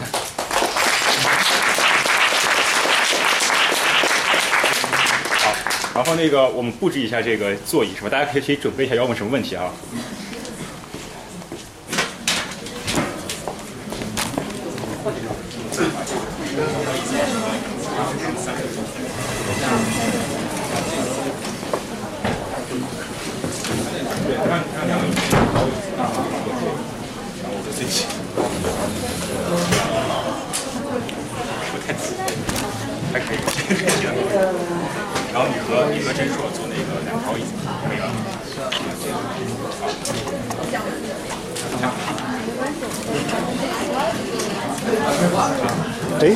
这个我怎么下调？，OK，可以。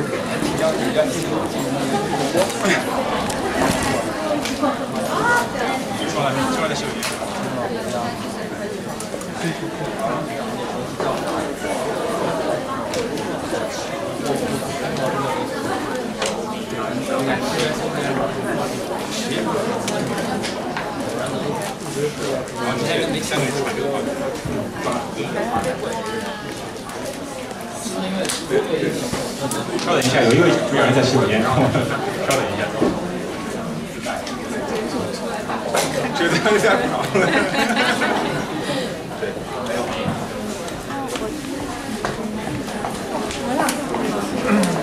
可以吗？你可以吗？好，那个，大家就自由，我们先大家先自由提问吧。啊，啊，这位，这位，蔡思源。直接这样说吗？嗯，对，可以。就是。就是感谢主讲人给我们介绍了一些就是设计的思维啊，就是说从一个成品的角度看这个设计为什么好，为什么不好。那我觉得三位作为这个资深从业人员，可以提供一个更加有意思的角度，就是说这些好和不好的设计和体验是怎么做出来的。就是我我非常好奇，呃，我理解了这些 principle 之后呢，你们如何去创造这个东西？怎么去说一步步想我怎么怎么弄好，怎么去测试，怎么去？我不知道，就是你们真正的工作是怎么做？介绍这个 workflow。这嗯，这个其实这个问题特别好，而且我们每次面试新的，就是招新的设计师，都会问他说你的 process 是什么？其实是有一个比较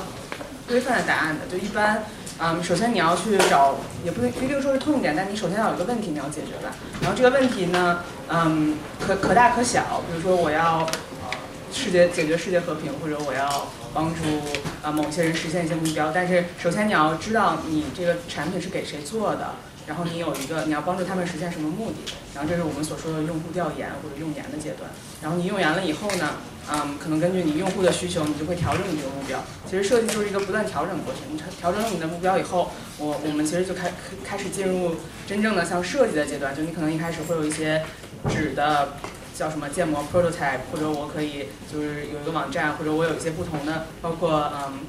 实体产品的 solution，然后我可能有十个，就是我们大家就是看到的最后是哦，我为了解决这个目标，我最后有一个产品，但其实你可能一开始是一百个产品，然后它每个设计都不同，然后我有了这些设计以后，我再啊拿到。拿到用户前面，拿到你想针对的用户前面，然后再去跟他们测试，然后他们就继续会给你反馈，然后你再可以继续改，然后不断的改改改，改到 deadline 的时候，你就可以 launch 了，然后最后你就会发现，最后最后就做做成了这个产品，就大大概就是这么一个过程，稍微补充一点，就是我觉得这个问题问的特别好，因为这个基本上就是 UX 面试的 one on one，就是 基本上你如果接到一个 UX 面试，他都会问你你的 design process 是什么，你是怎么做这个流程的。然后真树刚才就说的非常好，就他之前的 slide 里面有说，就是我们一定第一个原则就是 user center，就是说它是以人为本，所有都是以人出发的，就是无论我做什么东西。哪怕我是给一个游乐园，然后或者是我是给就解决世界和平，那我是为谁在解决世界和平？我的用户是谁？就从来都不是从我自己出发的，都是从就是我要解决这个问题，我要为谁解决这个问题出发的。那这个人什么年龄、什么性别、他的喜好是什么、需求是什么，这些都是用研的不可或缺的一部分，你都要把这些全部搞清楚。然后甚至说，我为什么刚才问有没有人是做做餐饮行业的？因为我觉得现在餐饮是一个非常注重就是你的这个用户的，因为大家都越来越小众了。就是大家我喜欢吃辣的，你喜欢吃咸的，然后他喜欢那种小众的环境，我喜欢热闹的，你都是有不同的这个调性在里面。这个调性也是通过你在分析你的用户的时候来的。然后就是说，你确定了这个以后，你就更知道他们的需求了。然后这个可我可能有一百种解决问题的办法，然后但是由于我针对这些需求，可能就有五十种是特别合适的。然后那这五十种我又要会去去去用户调呃去 test，就是去做一些测试。就比如说我现在知道我的用户，我把这些草稿发给他们，你觉得这个 OK 吗？你觉得这个哪个哪点好哪点不好？然后你再去一遍一遍的迭代，然后最后迭代出的一个东西，当然也是在一个。嗯，合理的时间线里，因为你永远不能达到一个完美的阶段，这个东西永远都是在变化的。那可能就在这个阶段内，你达到了一个较为理想的状态，你再去不断的试错。比如说，开餐馆也是，你等开了以后就发现，哦，这道菜大家不喜欢吃，或者这个音乐大家不喜欢听，这种这个 lighting 不太适合，这个座位太少了，你再去跟着它不断的在改变。对，我很想开餐馆。来，还有你们要补充下一个？还有谁有？来。啊，呃，我就是在啊 follow up 一个问题吧，就是你们在做 user research 搜集的那些资料，那些啊成品啊，你们都是怎么管的？就比如说你们是这个 knowledge base 是怎么怎么管理的？因为你们果是有呃面对很多人做各种各样的那种调查，对吧？然后比如说有录音，然后有视频，啊，或者是做各种各样的 persona 的那种 case file，然后像这种专业啊，还还行啊。行吧，问一下这个 tactical 啊，这个应该就是其实有一些有一些人是可以专门做 user research，这个其实算就是一个有的公司作为另外一个角色就是 user researcher 这样一个角色，他们负责做这些事情。他们的就是一般拿出来的资料就是，比方说视频或者是录音，嗯，就是你可能需要把它翻译呃 transfer 下来，然后把它总结一下，总结出一些 point key finding 啊，然后主要的一些 finding，然后然后把它们去呃去就做成一个一个一个 finding 的 results，然后去去沟通给大家。就是比如像各种各样的 best practices。就是你，你看，你如果是做一个前端设计一个 markup，然后你可能看有其他公司做各种各样的那种啊设计，可能那种 flow 你特别喜欢，然后像这种过去你看到特别喜欢的这种研究资料，你是怎么怎么进行管理？还是比较 ad hoc 的一个过程？Best practice 一般都是可能大家就个人喜。个人偏向喜喜好这种，也可以作作为设计上是去可以去融入到你的结设计结果中。但是去 test 的时候，呃，嗯，你就看看那用户怎么反应，还是需要用户设计。那怎么 organize 这些东西？其实我们并没有一个很很这个一个统一的一个 organize 的一个方式吧，应该。就是我觉得你可能想问的就是。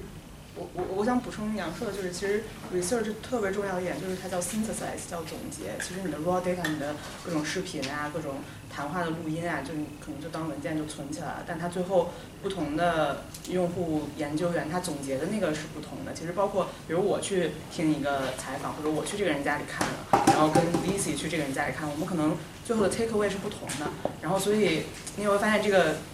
就是其实是 research 是一个很 flexible 的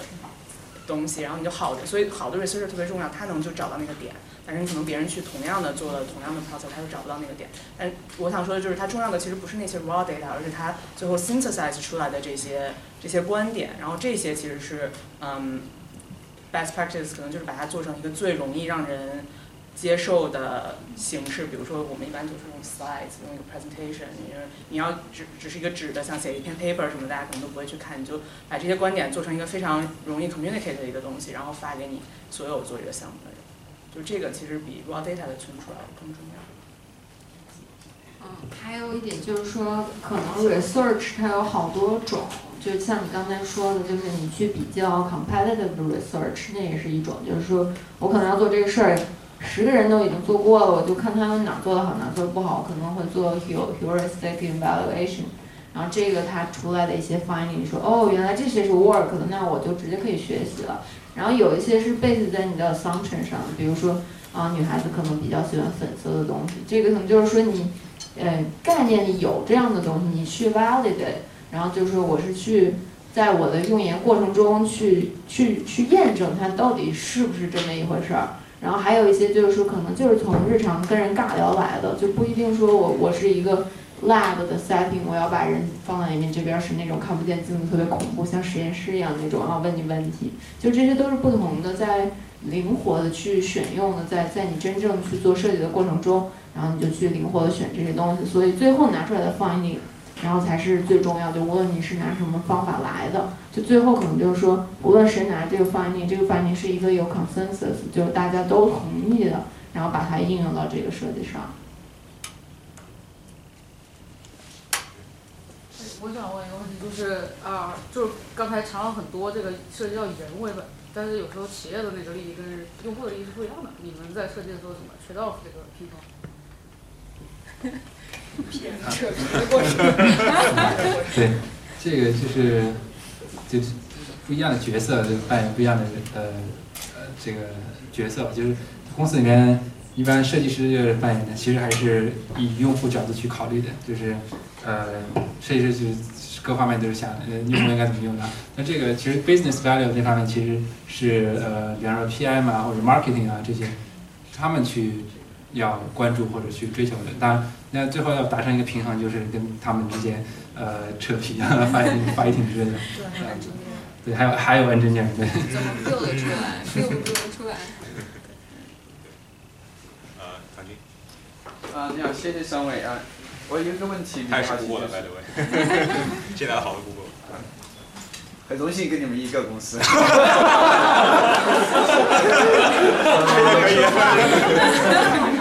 就是我有一个问题比较好奇，就是你们一个 design 出来了之后，你们怎么评判这个好坏？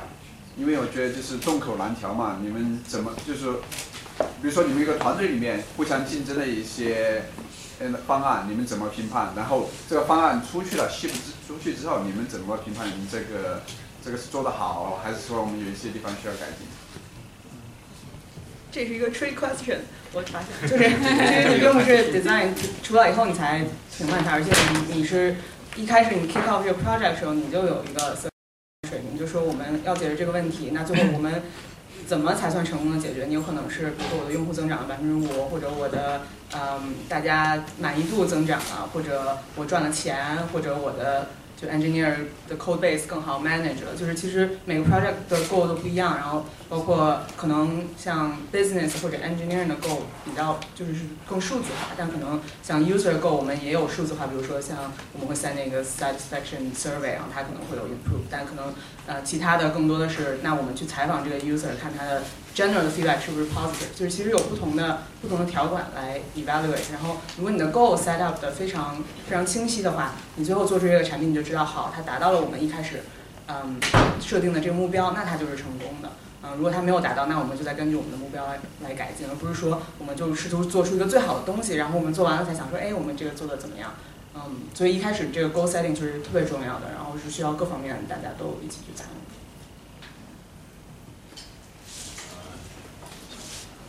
谢谢三位。那个，我想问一个问题，就是，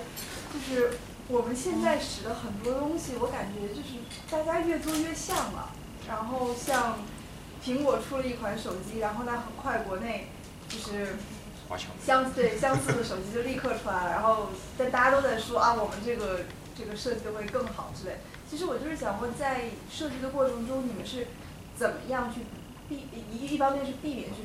copy 别人的那个设计，还有另外一方面是怎样去保护自己的这个设计？是吧？我我觉得，嗯，怎么说呢？就是其实避免的话，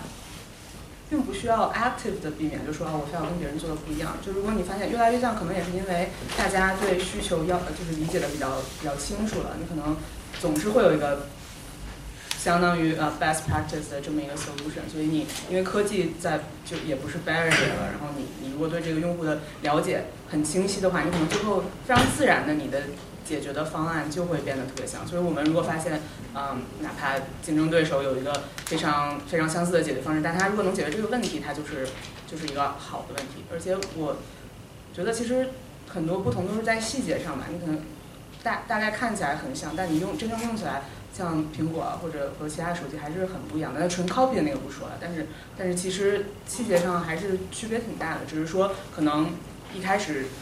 以前一个手机和一个那种翻盖的手机，它看起来差别很大，然后现在它可能长得差不多，但其他功能上其实它功能上还是挺不一样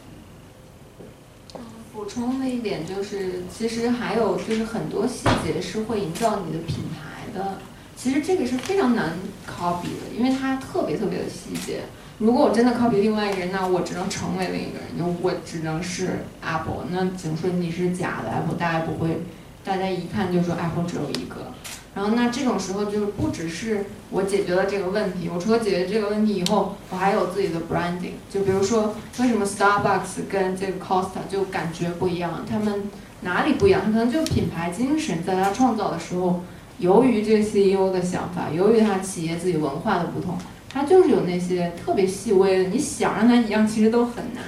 然后甚至说，我觉得有时候有一些设计，它甚至还没有想到那个 level，就它可能还没有什么品牌，没有什么精神内核，它只是在抄那个壳。然后那其实用户是能分得出来的，因为细节的设计才是你真正能够体会到它好在哪里的。而且我一直觉得是说，真正好的设计，你有可能作为一个用户，你说不出来哪里好。你可能就是觉得，哎，这就是好用，这就是舒服，我就是喜欢这个，不喜欢那个。那其实就说明他做到极致了。那其实这个做到极致是非常难的。然后就像刚才，嗯，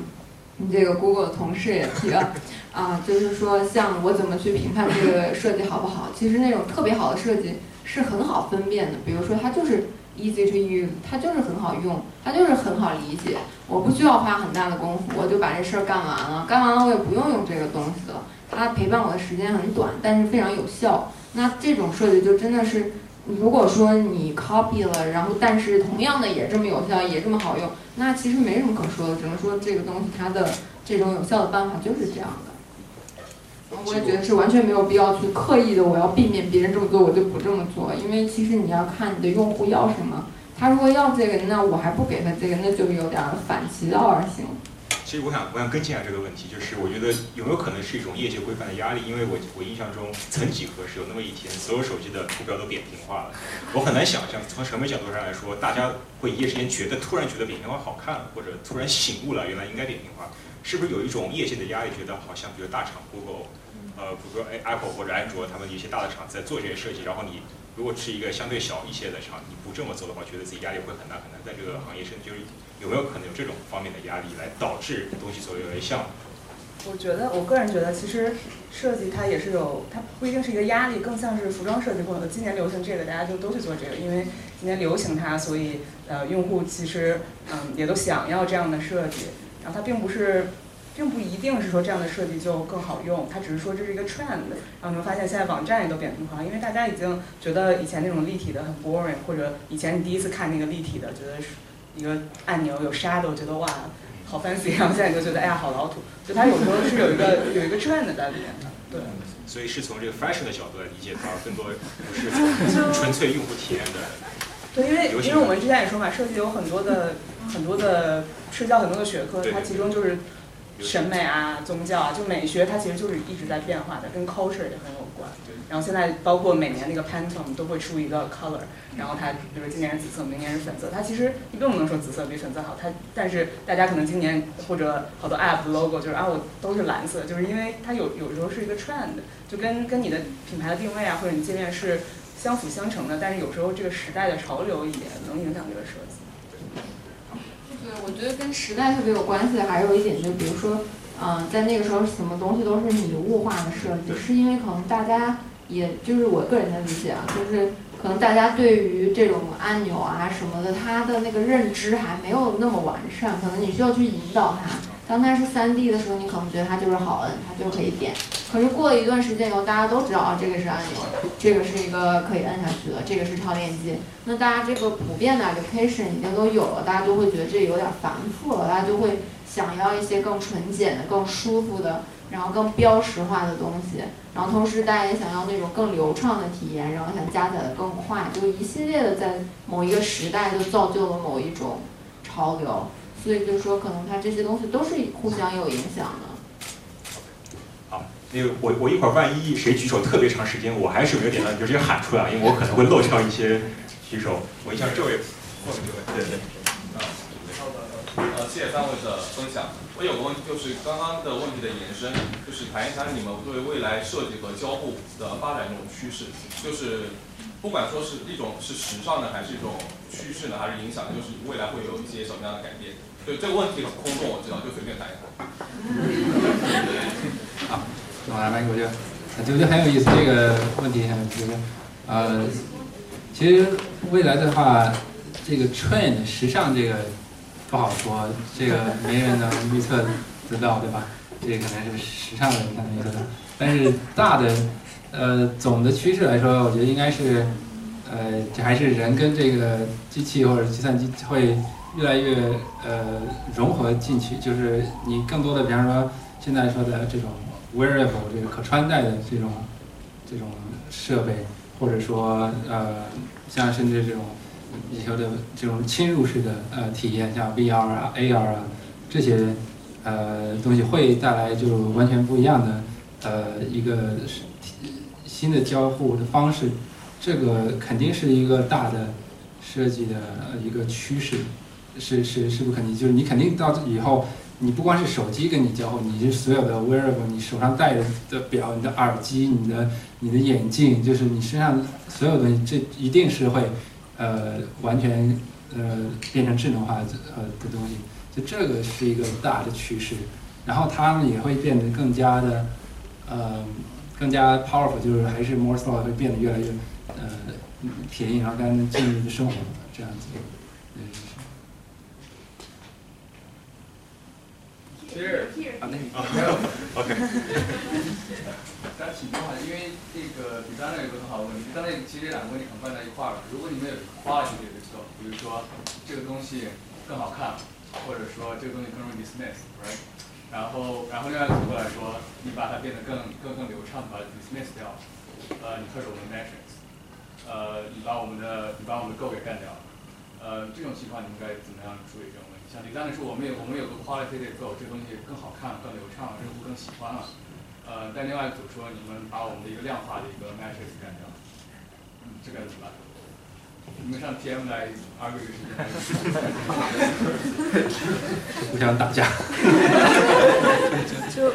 因为我我一直我的一个概念就是，其实是没有一个 best solution，你 design 和包括你 business 什么都是都是一个 compromise，然后基本上就是。不能说是打架了，但就是一个大家之所以每天大家都有那么多 meeting，就是大家讨论的讨论的结果。就是这个可能就是每天都会发生，因为大家都都想，你当然想做一个完美的产品，然后完美的产品就你可能科技好用了，那成本就很高。然后你如果成本很低的话，可能用户体验又不好，然后用户体验好了，可能它又造不出来。就是因为因为你的就是限制很多，所以就是其实这就是 everyday everyday designers。Everyday life，但 我们基本上会有一个，也不是 principle，但就是一个 saying，就是说 pick your fight，就是你从你的，比如说你有十条，然后往往你可能要牺牲一两条，因为别人有很多，然后你要你要知道我真正做的这个是不是为了好看，或者我我其他有更重要的 goal，我要 pick pick my fight，不能每个 fight 都去跟 PM 或者 engineer fight，而其实也不是一个 fight，就是大家互相 compromise 的一个过程。我我还我还在补充一点，就是说，嗯，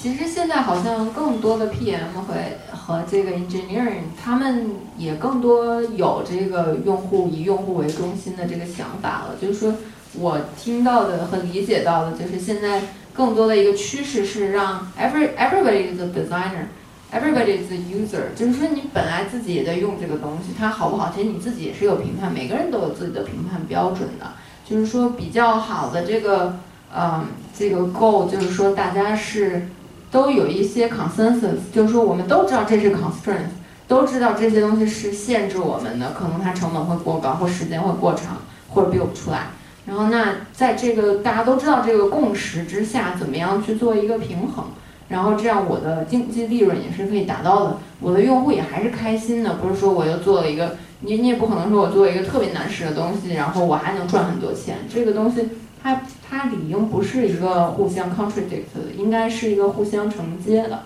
就是说，如果能够达到这么一个平衡的话，在一个阶段内就能取到一个比较好，大家都很开心的一个效果。这就是一个至少摆在表面上，大家在撕逼的时候是这么说的，就是但是要这么理解。这这其实也是 designer 面试的一个呃 one on one 问题，就是说我我如果面试一个 designer，就问他说，那你告诉我你上一次跟这个 engineer 或者 PM 你们意见不同的时候，你是怎么解决的？然后基本上标准答案就说，那我会听取他的意见啊，然后然后然后大家一起来 compromise。就我没有见到过，但是最差的答案就是说啊，我一定要坚持我自己的意见，我一定要就是为用户争取。其实这不是一个最好的 solution，因为你不可能每个每个条款或者每个 goal 都为用户争取，你还是会 compromise 很多时候。我觉得你设计的这个面试都好有意思。我们程序员就是做题，白板上写写答案，写程序。好，啊，我有一个 follow up，那个就是未来的趋势，那个，那就是随着现在，比如说我们的这种数据，关于每个人的，比如说我们在网上的数据越来越多，那现在有没有一种趋势，就是大家更多来利用之前的那些数据来预测这个人是不是喜欢什么东西，来预测他的偏好，而这个是不是呢？是不是如果是这样的话，是不是代表以后针对每一个人的定制，其实从产品或服务的提供方角度来看，能更多的以一种就是边际很低的成本来对它进行一个私人所谓的私人定制？嗯，这就是现在就是 AI 和 machine learning 什么的，它都是在做这种这种尝试吧，是最最串的。因为之前有一个 slide 是说，嗯。你要工业化的话，但因为你科技有限，然后你又又想让大多数人能用这个，所以你可能要有一个适用于八百分之八十人的这么一个产品。然后你不知道，你百分之二十人可能又牺牲了。但是，嗯，未来的话，我可能针对每一个人，因为我成本就没有那么高，我针对每个人都可以给他一个特别个性化的定制。但其实这个就涉及到很多什么啊道德或者原理，像比如说我们之前说的，我们之前有讨论过那个 bubble，就是如果你你非你一直看，比如说类似政治方面的或者体育方面的新闻，然后我就继续继续给你推政治方面的体育新闻，或者一个观点非常极左或者极右的一个观点，然后就会造成你越来越深陷在你自己的这个 bubble 里面，然后你会发现，其实与其说是得到更多的信息，你反而是被被限制了。所以这个这是一个很有趣的一个也也也是一个讨论，但是未来的趋势肯定是 AI，嗯。占占大多数，因为科技发展到这个程度，我们又从给所有人设计，又可以变成给每个人设计。跳出保姆最好的方法就是参加沙龙。呃，对，中间这位。呃，那个之前就一直说是以用户为中心嘛，但是有的时候实际上用户不一定知道自己真正想要的那个是什么，所以那你面临一个决策就是，就是你你是给用户他以为他想要的，还是说你引导用户去他那个他真正需要的东西？啊，这是第一个问题。第二个就是说，假如说你选择是给用户引导他去他真正需要的东西，那你我们怎么说服自己有这个自信，我们来决定什么是他真正需要的东西？我我觉得你说哦，我觉得往往大多数情况下，我们都不会直接问用户想要什么，因为他真的真的是不知道自己想要什么，而且他就是包括你做用研的时候，你跟一个人交流，他也会想要 try to be nice，下跟你说，哎，你这个设计很好。嗯，我们很喜欢之类，但其实多数情况下，我们都不会直接问用户说你想要什么。我们其实用户用户调研，他你就是 assume 的 user 不知道不知道他想用什么，所以你就会有各种的各种的 methodology。就是我可能嗯，去他的家里面看他做这件事情，然后我从侧面的来观察，我并不直接的问他，或者说我有一些其他的呃 track 一些 data 呀，或者用各种各样的方式我来发掘他这个需求，然后根据你不同你想做什么 goal，我这个方式就不一样。但我们一般说的用户调研最差的方式就是 survey。就虽然很多很多很多人用，但 survey design 真的特别特别的难。就你想 design 一个 unbiased survey，基本上是不可能的。像 Google 的话，如果一个人他没有专门做 survey design 的 PhD，我都不会说让这个人来帮我们 design 一个 survey，因为 survey 同样一个问题，你怎么问，最后的结果导向其实是你是非常容易蒙蔽掉给别人的。所以在用户体验呃用户调研上，我们就会，所以有很多就是不同的方法，是因为你真正直接去问这个人。是是最差的方法。嗯。我我就可以这话题讲一下，就是说，呃，我觉得可以分成几种产品，看你要做的是什么东西。如果你要做一个这种新的东西，或者说呃 disruptive 的东西，那你可能就是得去按照你的想法去做。这样子就是说，你你因为你就是这这我听到一个乔布斯一个讲的一个故事，就是说在做一个什么新的产品的时候。呃，别人问他，这个如果用户不喜欢怎么样？如果如果大家不接受怎么样？他说，嗯，That's our job. We're in the position take risk. 就是我们是在，我们就是要做这个 take risk 的东西。我们把这个东西做出来之后给用户，如果他们喜欢，他们买过来；如果他们不喜欢，那他们就不买，对吧？这是，这是他们要要赚这个钱，就是公司成立就是要 take 这个 risk。你需要做一个大家不知道要需要的东西。这样才能够有有东西做。如果大家都知道他需要什么，那你就还有什么好做？就是当然，另外一个产品就是另外一种产品，就是你你你已经知道用户就很想要，但大家都我们都知道他很需要这个，但是都没有痛点，就是你都知明明知道，然后你这种产品你就可以去通过这种更多的这个用户用户研究啊、用户调研，就来满足他现有就 incremental 的这种需求。但是如果你是要满足一个新的需求，应该是呃，就是呃去 take 这个 risk。而且就是有一个概念，就是 iteration，iter，iterative design，就是说永远都没有你的 design 就完事儿了，你做完就就你你就 perfection，然后不可能的，就是一直都会有进步的空间，就是很多 designer 到了一定的程度，可能会积累积累一些经验，可能就是说。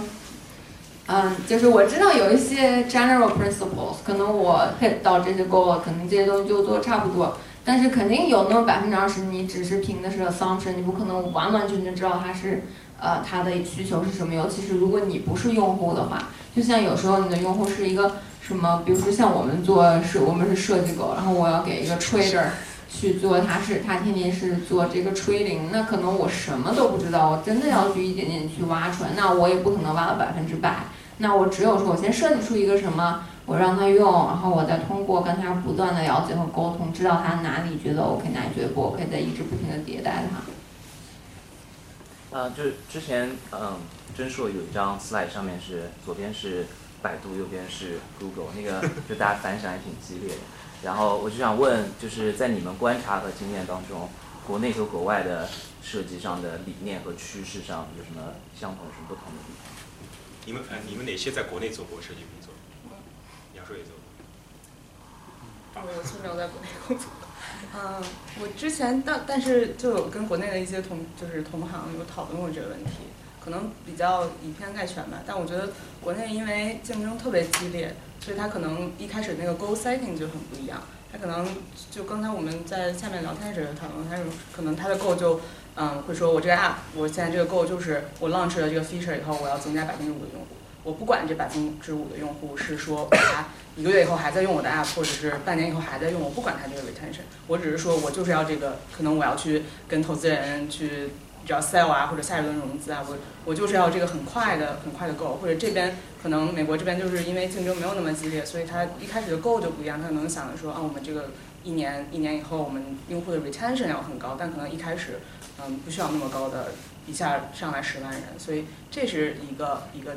不一样的。然后我观察到，其实用户跟国内跟国外也特别不一样。我不知道这个是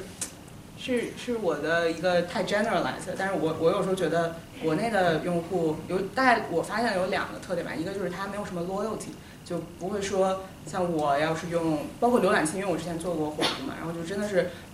火狐的死忠粉，就是不管火狐是怎样，他都就很，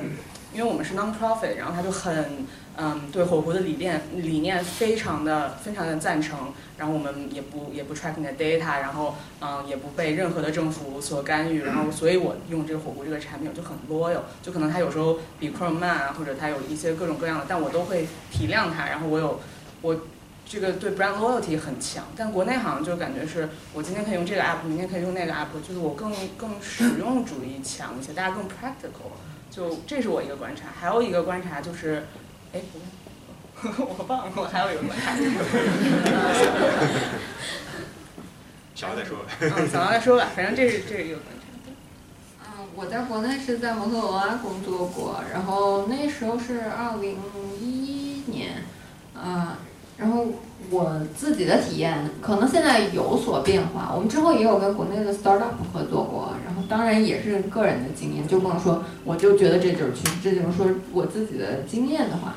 嗯，我觉得可能国内对于这个过程的重视程度没有在这边高。就是说，呃，在这边你在面试的时候，他不是说先看你 portfolio，他是说我要看你的 process，我要看你的 sketch，我要看你是怎么一步一步得到这个结果，怎么样去迭代的，怎么想的，为什么有了这个想法之后，怎么样一步步实现到你现在的设计。国内可能看你的 portfolio，就你的 portfolio 做漂不漂亮，然后你的这个 design standard 是不是够高。然后可能它是比较结果导向的，然后做产品也是一样的，可能就是说，啊，今天有了 Musically，我明天有了抖音，后天有了火山小视频，他们其实都是干一件事儿的。然后那可能抖音做这个 feature，我们也要做这个 feature，然后我可能先做了，我去再去试错，看它合不合适。因为我们好像人力也比较多，就是很容易就是说我 overnight 我就 build 出来，我管你适合什么用户，我现在做出来，因为别人看起来挺 successful。然后就这样的话，我觉得国内也会容易死掉。就是说，你可能做了一个，但你没有分析用户，你没有说我跟别人有什么不一样。然后我觉得国内的这个品牌的这个设计也比较，就这个品牌意识比较弱一点。就是说，可能会比较容易跟风。就是说，啊，我现在流行全部都是扁平，那我就都扁平。就是扁平的理由是什么啊？因为别人扁平很成功，可能就会有这样盲目的事情。但是好像我也有听说，现在这些阿里啊这种大公司也有在积极的学习这些比较好的这种过程流程和这个理论，所以也有变化，就不是说一概而论。但是就是给我，因为我当时的工作环境比较早期嘛，然后就可能给我的感觉是这样。啊，我觉得就是国内的一个可能肯定要说，国内感觉抄袭的这个确实很严重。你就说。一个出这个 feature，另外一个出来，不光是 feature 一样，那它的长的样子也差不多，镜头改个颜色，有的时候 logo 就直接拿过来抄，这个就是呃很很我就包包括这种大的公司也好像呃百度啊这种，然后小米啊就就是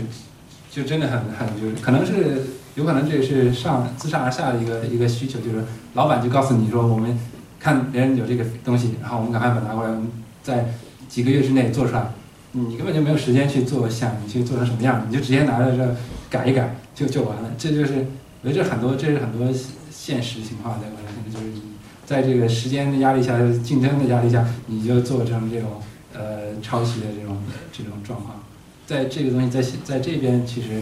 呃不太多，没有也有但是。希望国内的互联网大佬们能看到今天的这个三维的建议。哦，我想起我那个是什么了。就是我我后来我我跟另外一个就是设计师讨论，发现国内用户还有一个使用习惯的不同，还挺有趣的。嗯，就是像美国这边，你可能 app 它就是以 clean 为主，就大家看到。那个 search 也是我很 clean，然后我可能你需要的需求，它可能就在那个 menu 里面。我知道啊，我要去 sign in 或者 log out，它就在那个 menu 里面。然后如果我找不到，我可能就会去试一下。我说啊，我可能点点这儿看看那里面有什么，点点那儿看看这里面有什么，可能一层我就解决了。但是我听说的国内的用户其实还挺不同的，就是大家稍微更更懒一点，就是如果你不把它放在我的。就最最视觉的正中心，我就找不到它。但我找不到它，我并不会说去点点看，然后去找。我不就不想找了，我就觉得你这个不好用，我就不去点了，然后我就离开你这个 app。所以这个我其实以前也没，我也是最新听到的，就是一个用户使用习惯的不同。所以可能国内的有很多这种门户网站的概念，就是我一进去就是啊美食那个时尚什么母婴，就是各种 link，然后就有点像 Craigslist，然后我一进去就是，就我一进去我就知道哦，所有的东西都都给我放在这儿了，我不用去点，我只要就是找到了就行。但可能像这边的网站就更多的就更干净点，因为他知道用户。你你把一个东西藏在下一级的话，他会去找，但国内可能就不会，就也是可能以偏概全，但我觉得这个这个观点挺有趣。这个让我想到，就是说可能国内的他们就是说相比较互联网的发展时间也比较短，很多人接触手机或者接触屏幕的时间就没有那么长，所以他们的那个意识就没有，所以就一一股脑都摊给他，他才知道有这些，他自己就不会去动手找。然后觉得还有就是像我们可能接触手机，我们现在可能也在一个 bubble 里面。这个是我的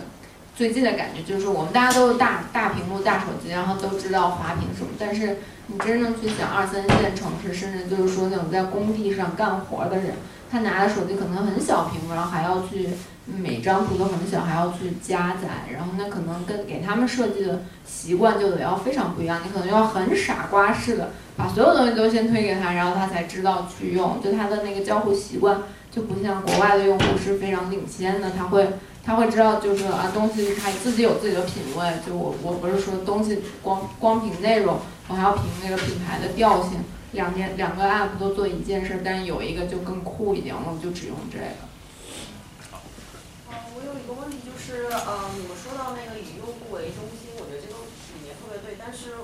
嗯，好像大家讨论都是用户是在以人为基础的角度上，但是有一些产品它是以它的对象是企业，然后那个企业本身是一个用户。那如果你在做这种类型的，就是产品的设计的时候，我不知道你们工作里面有没有接触到设计的理念和整个研究团队像别的用研啊，像还有 PM 啊，他们的想法和整个策略有什么不一样？这是第一个问题。第二个问题是，就是如果这个用户是一个。呃，人本身，但是他并不是购买这个产品的人。比如像，如果我们在设计一个 app，但是这个 app 是给小朋友用的，然后但是这个父母、这个家长他才是真的决定我要不要来投资这笔钱呢。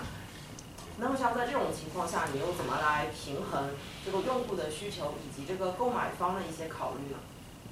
我们其实我们现在都是做针对企业设计，都不是 consumer facing。那一个一个说吧，一个 嗯。对，因为我们我们三个其实都是做 enterprise，叫 enterprise product，就它针对的不是不是一个人，而是一群人，然后那群人有他们自己不同工作的职责。其实这也是最不同的吧，因为他们之间也有各种合作的关系。基本的方法是一样的，不同的就只是说你要了解更多的人，你要知道他们呃每个人不同的 goal，然后他们大家一起工作有什么有什么不同的需求，就。其实理论上是一样的，实践起来就是说你有更多的用户，你有更多的变量，然后包括之前说的，我们也经常遇到像我们真正的用户，他不是大老板，大老板才决定说哦，我买我买这个产品还是买那个产品给你下面人来用。其实也还是回到最开始的原则，就是 compromise，就是如果你只是以大老板的喜好为主，然后你卖了这个产品，然后下面人发现不好用的话，它其实也不是一个长久的事情。你你最开始够就是要说好，我们怎么 compromise 大老板的喜好，或者大老板觉得这个钱太贵了，或者。太长得太丑了或者之类的，嗯，和下面的人的使用习惯，所以你就要 balance 这个够最好最好的当然是说我们大老板也特别喜欢，就是决策的或者用家长小朋友的，就是家长也特别喜欢，它也很便宜，然后看起来也很好，然后小朋友也很喜欢，也很好用。但是当他们的意见产生分歧的时候，你就要 case by case，你要说那我们真正注重的是什么？嗯，有可能你就偏向于家长，你就是有可能你就偏向于小朋友，但是就最好的就是中间会有 balance。我们最后再问三个问题吧，好吧？呃，对，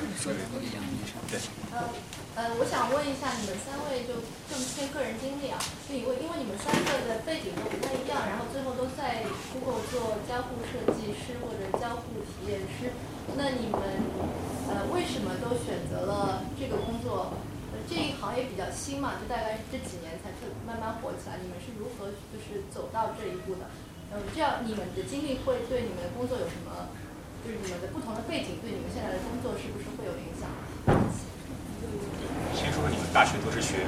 哪一块的？呃，我的我本来是学的是工业设计嘛，那有很多其实教这个可能都是工业设计过来的。呃，其实最呃，直接原因做交互设计，那其实就是工业设计出来就没有工作的，是吧？这个行业在在在下降。当然，就是做着做着就发现这个其实，嗯，交互啊，计算机这个行业其实是，呃，在发展中的一个行业，其实是长增长很快的一个行业。嗯，你不得不就做这，你就是它的潜力也很最大的，就是我是这样。然后。背景对于这个有什么用用处？其实，呃，工业设计肯定其实算是在交互设计出来之前最很大的一个产业吧，就是工业产品的设计。它需它就要需要看，也是人机人的这个呃，也也会学到心理啊，消费者心理啊，也会学到这个人的这个尺寸啊，呃，人因工程啊这些，就是很多也是以人为本的这些这些原则上的东西，其实都是很类似的。只是具体到到最后细节上的东西不一样，所以这些原则是可以 transfer 过来的，到最后一些技能啊什么都是可以再学的。我本科的时候是在中国传媒大学，然后我们这个专业叫数字媒体艺术，就当时我们有分两个方向，一个是网络，一个是影视。然后影视就是剪片子啊，做那个 3D 建模啊，然后做特效。然后网络就是做手机应用，做 app，做做这个那时候。比较多的就是做那个呃 Flash 做的那种动效的那种网站比较多，然后就很 branding 啊，很那个 advertising 这种很视觉的东西。然后我是从小就自己做什么个人网站啊，然后就没事给人家写个贺卡，都是做个电子贺卡什么，就很喜欢做这种事情，所以就选了这个专业。然后之后也就直接就去摩托罗拉了，然后在摩托罗拉做这个当时的那个 job title 叫 media designer。然后它就是一个 hybrid 的，就是说你要做一部分 interaction，你要做过一部分 motion，做一部分 visual，做 UI。然后就当时我就理解到了这个就是这个 design process，就发现其实做好看是一个特别不那么重要的 goal，可能就它是一个基 baseline，就是它是一个基础线，可能你做好看就是一个应该做好看，没有什么可说的。然后但是真正这个东西要做好用，它要做。成功是真正的关键，我就对这个非常感兴趣。然后我就发现说，哦，因为我们当时很跟很多这个工业设计师接触，就他们做这个手机的外形，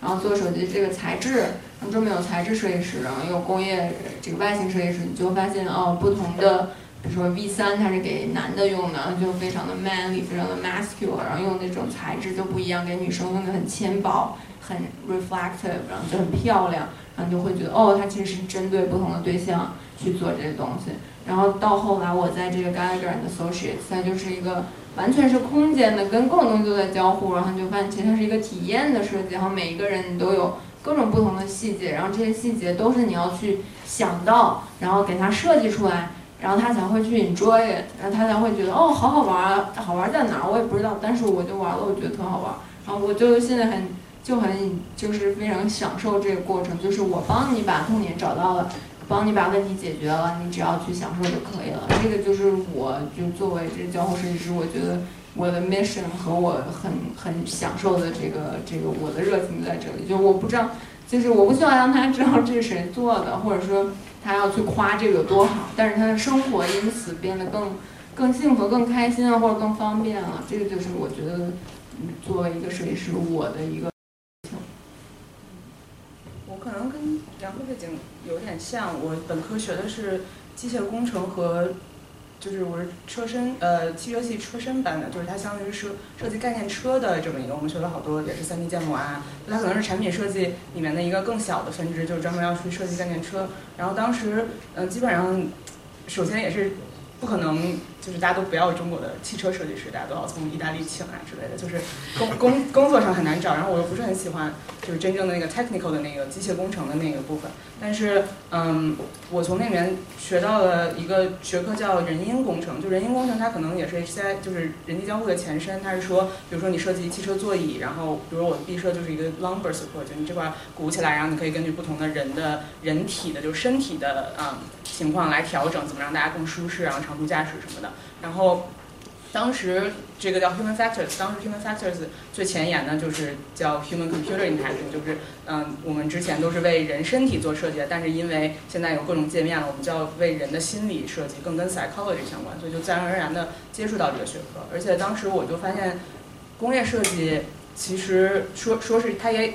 适用性也很重要，但是它其实审美。在其中占的角度特别大，尤其是车身设计。你就说那个车，比如说我我们一开始设计一个车，最最开始一步就是设计一个它的侧面的流线。比如说你这个流线是怎么样的，这个角度就差一点儿，其实你很难用一个最后的标准来界定它。你可能空气动力学它的最后测出来的指数也差不多，但我这儿鼓一点或者后面鼓一点，它真的就是一个个人的，有点像艺术表达，是我设计师的艺术一个表达。就是你很很难说最后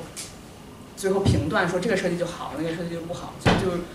我就觉得这样，我我还是可能理工科的人的思维吧，就觉得这个我很 frustrating，就到最后你很难，就是你问不同的人，他就觉得这个好或者那个不好，其实是很很很难的、很纠结的一个事情。所以，像呃 HCI 就人机交互，它其实是一个更更客观的，就你有你有很多因为心心理学的好多就是有界定的规矩嘛，它不像美学，它就随着 culture 和各种变化都会变化。然后你后来问那个背景，其实我觉得。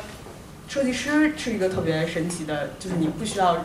任何的特定的背景的，就你学工业设计的也可以当设计师，你学 CS 也可以最后转成设计师，或者你学心理学的没有就是可以转成设计师？就它其实因为就是正是因为你人和物你所有的都要都要了解，你可能学材料学的你也可以转成设计师，建筑学也可以转成设计师，就是你要了解的事情特别多，所以你背景其实越复杂是越大的一个优势。像我就是。比如说编程就不行啊，然后涉及到涉及到 technical 的事情可能就弱一点，但是可能别的学 CS 背景出身的人，他就是这方面他就有强项，因为设计它又是一个团队合作嘛，所以你这个团队，然后你的背景越复杂，然后你团队里的人背景都特别复杂，你就会发现大家的知识就可以互补，然后这个其实是一个特别好的事情，就不像可能不像其他的专业，像数学系，如果你不是数学背景出身的，你就很难就说达到一个分析师的角度。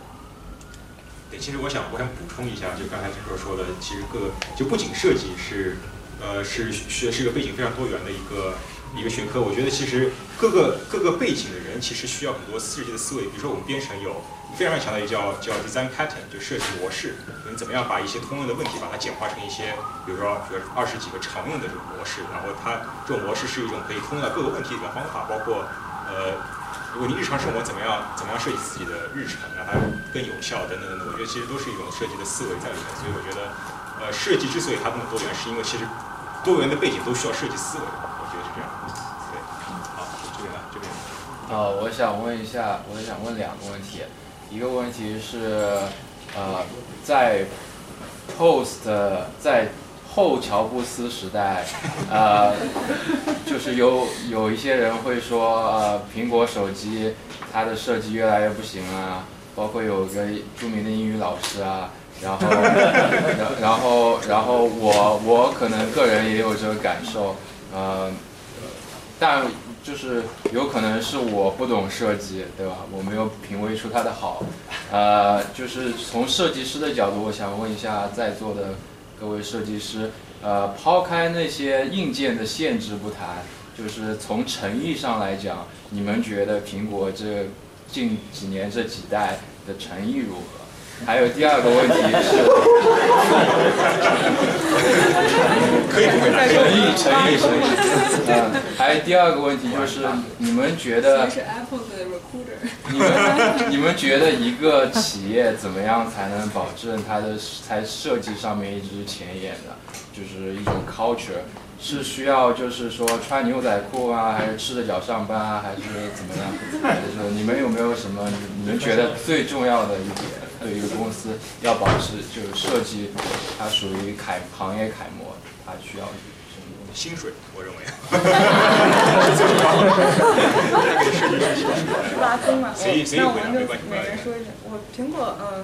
我首先我嗯没觉得有前乔布斯后乔布斯，然后我我自己也用苹果，但是我就没有用 iPhone 十，我就觉得它不好用。就是我觉得这个个人观点很多吧，就诚意，我不知道诚意是怎么，就每个人就太太主观了这个事情。反正我就觉得 iPhone 十不好用的话，我就不会去用，但我不会说从。culture 上来就是说啊，苹果这个公司就不行了。他只是说他可能现在设计的这个产品不不对我的胃口，然后可能很对别人的胃口。我只是说啊，可能我不是我不在这我不再是他们的 target 用户，他们可能在像我也不用 Snapchat，因为我不是他们的 target 用户，我就就会觉得它很难用。他们可能就针对新的那个更年轻的人了。嗯，这个，然后第二个哦，企业最重要的文化上的一点，我觉得最重要的是。就是企企业能让你自己做自己，就是这个也是 Google 文化特别好的一件事，就它不会说，啊，你大家都要吃早上班，或者你大家都要成为一个特定什么样的一个人，而是你整个企业每个人其实他如果都做自己，他然后每个人人自然就是都是多元化的。然后我们 hiring 的时候也会说，呃，更多元化，这样你才能保证说。因为你所有人都一样的话，你大家可能想法就很很接近，然后你对这个世界的理解就很接近，你做出来的东西就很难变得很前沿。但如果你每个社会阶层或者是每个年龄或者每个 culture，然后每个性格的人都有的话，然后大家同时都被鼓励说做自己的话，其实这样你的公司才会特别多元，然后你的想法也会特别多元，然后大家也比较容易嗯 open minded 之类的。反正我觉得比较重要的一点呢，就是就是。这个公司、这个企业能让你非常自由的做你自己，然后没有人会抓着你。这这给我做的非常好，欢迎来 Google。吃了一记硬广。嗯，Apple，我是我个人的认为是它一直都很有诚意，因为它要保持企业这个领先位置，它受到压力也很大，不可能随便做什么就 launch 了，它也要保持自己是盈利的状态。反正我是听出来，Google 呃不，Google，Apple 内部的压力是很大的，尤其是 designer，就是因为我要保持我自己要是一个会当凌绝顶的状态，就就真的是挺不容易的，所以他肯定也是做了很多的考量。然后我觉得，之所以可能会有声音说他现在没有以前好了，是因为时代在进步，要求在增多，那有越来越多的东西，我现在越来越觉得。要做一个简单的东西是特别难的，然后那你要控制好变量，要有这个舍弃的这个勇气和这个毅力。就比如说乔布斯当年，他也是经历了各方的压力，我不要这个，我就是不要这个，我就是变态的，我就是我就坚持这个，你把我开了都行，但我就坚持这个。现在就很难做到这样，因为你有各方面的压力，除非有非常强大的一个个人的 personality 可以去坚持，我觉得这是很难很难的。所以就是。可能我这儿控制不住，我这儿加了一个 button，我那儿控制不住加了一个 slide bar，然后你就最后加到处都是东西，那可能就很眼花缭乱。但是有些是需求呀，就别的人都加了，那别的手机、别的厂家都有，我没有，那我又找不到更好的解决办法，那我也只能加。所以就是可能它有一些这这些方面的原因。然后至于企业，我一直觉得就是做无论是做 designer 也罢，还是做一个企业领导也罢，还是去 build 一个 company 也罢，需要有的一个。就是最尹森说的东西，就是要有 empathy，就是你是有一个有同理心的人，就是说，嗯，我不仅只为我自己考虑，我为的是我我 care 的人，或者我喜欢的人，甚至我不喜欢的人，甚至是我恨的人，甚至是第三世界的人，是正在挨饿的人，是我接触不到的人，但是我能够体会到他们的痛苦，能体会到他们的痛点。然后，那如果我都能体会到这些，沟通也会变得很容易，我设计也会变得很容易，因为我知道我想要帮他们，我能够有那种通感，然后能够去体谅他们从各种方方向。虽然我们每个人都那么的不一样，但是由于有这种 empathy，那我愿意去沟通，愿意去理解，愿意去敞开我自己，让我们互相有 connection。那我这样 build 出来的产品肯定是一个。充满爱的，是一个希望这个人类去进步的一个。我觉得要能做到这个企业就很厉害了。然后我觉得很怕一点就是说，是以利益去导向的。我觉得国内有很多这种情况，就是杀鸡取卵那种。我不管你最后对你造成多大的 pollution，但是我现在就做了，我就能赚钱。然后 Google 就有一个概念叫 Don't be evil，就是说它其实它的能量已经大到它可以 manipulate 一些人了，甚至那些可能都不知道。但是它这是它的一个原则，就是说这个我是坚决不干这个事儿，我不会损人利己，我不会牺牲别人的利益去去给自己谋利。虽然它可能可以是你也有利益，我也有利益，大家一起谋利益，但是就是说这是它的一个原则。好，讲阶段就是。呃，我觉得乔布斯之后就是确实，呃，你如果说已经做一个好的产品，确实很难，它很多东西都在细节上，就是呃，你要，而且尤其是做一个，比较要一个突破性的或者说完全创新的产品，这个确实在乔布斯之后并没有看到太多的东西，对吧？这个确实对于一个公司来说是，这是所有的公司的一个都是面临的问题，不光是苹果的。就是你在一个创新性的一个一个人走了之后，或者创创始人走了之后，你你在接下来的人是是一个做执行性的非常好的人，或者说做 marketing 非常好的人，他 focus 的肯定是在于 marketing、sales、然后这这些东西。那你见到的就就是可能就是这种 incremental 的这些呃 improvement，但不是不一定是一个呃 disruption 或者是一个呃 breakthrough 的 innovation。就所以说为什么就你一个公司不可能一直领先太久，就是因为它会有这个通病，就肯定是被新的新的这个嗯东西替代或 startup 这些。好，最后一个问题啊，只能问一个啊。呃，谢谢三位。就最后，呃，杨杨硕之前在他的那个，在你的那个 presentation 里面讲到说，就是呃那些先驱者他们的很多 grand vision 没有被呃现在是泛用的这些商用商用产品所采用。那么我我就有一点好奇，说就是说现在这么多几十年过去了之后，呃，in hindsight，我们现在去看它，是觉得说那些 vision 他们可能没有考虑到现实的那个用户的真正的需求呢？还是说，就是是因为还是受到一些技术还有商业，甚至就是传播学、社会学的限制，它其实是一个很好的理念，但是因为某些原因没有办法被使用。嗯，简单说就是他们这些 vision 是呃 ahead of their time，就是说领先于他那个时代，就是在在那时候呃呃大家就用用户没有没有准备好，就是然后技术也没有成熟。然后呃，同时 business model 也没有很好的这种 valid business model，就是要做成一个通用的东西，大家都能用到，需要所有这些成型之后才可以出来。但那些确实还是 vision 还是很好的 vision，只是一直来说，大我们被这些 single vision dominate 掉了，就是就 Microsoft。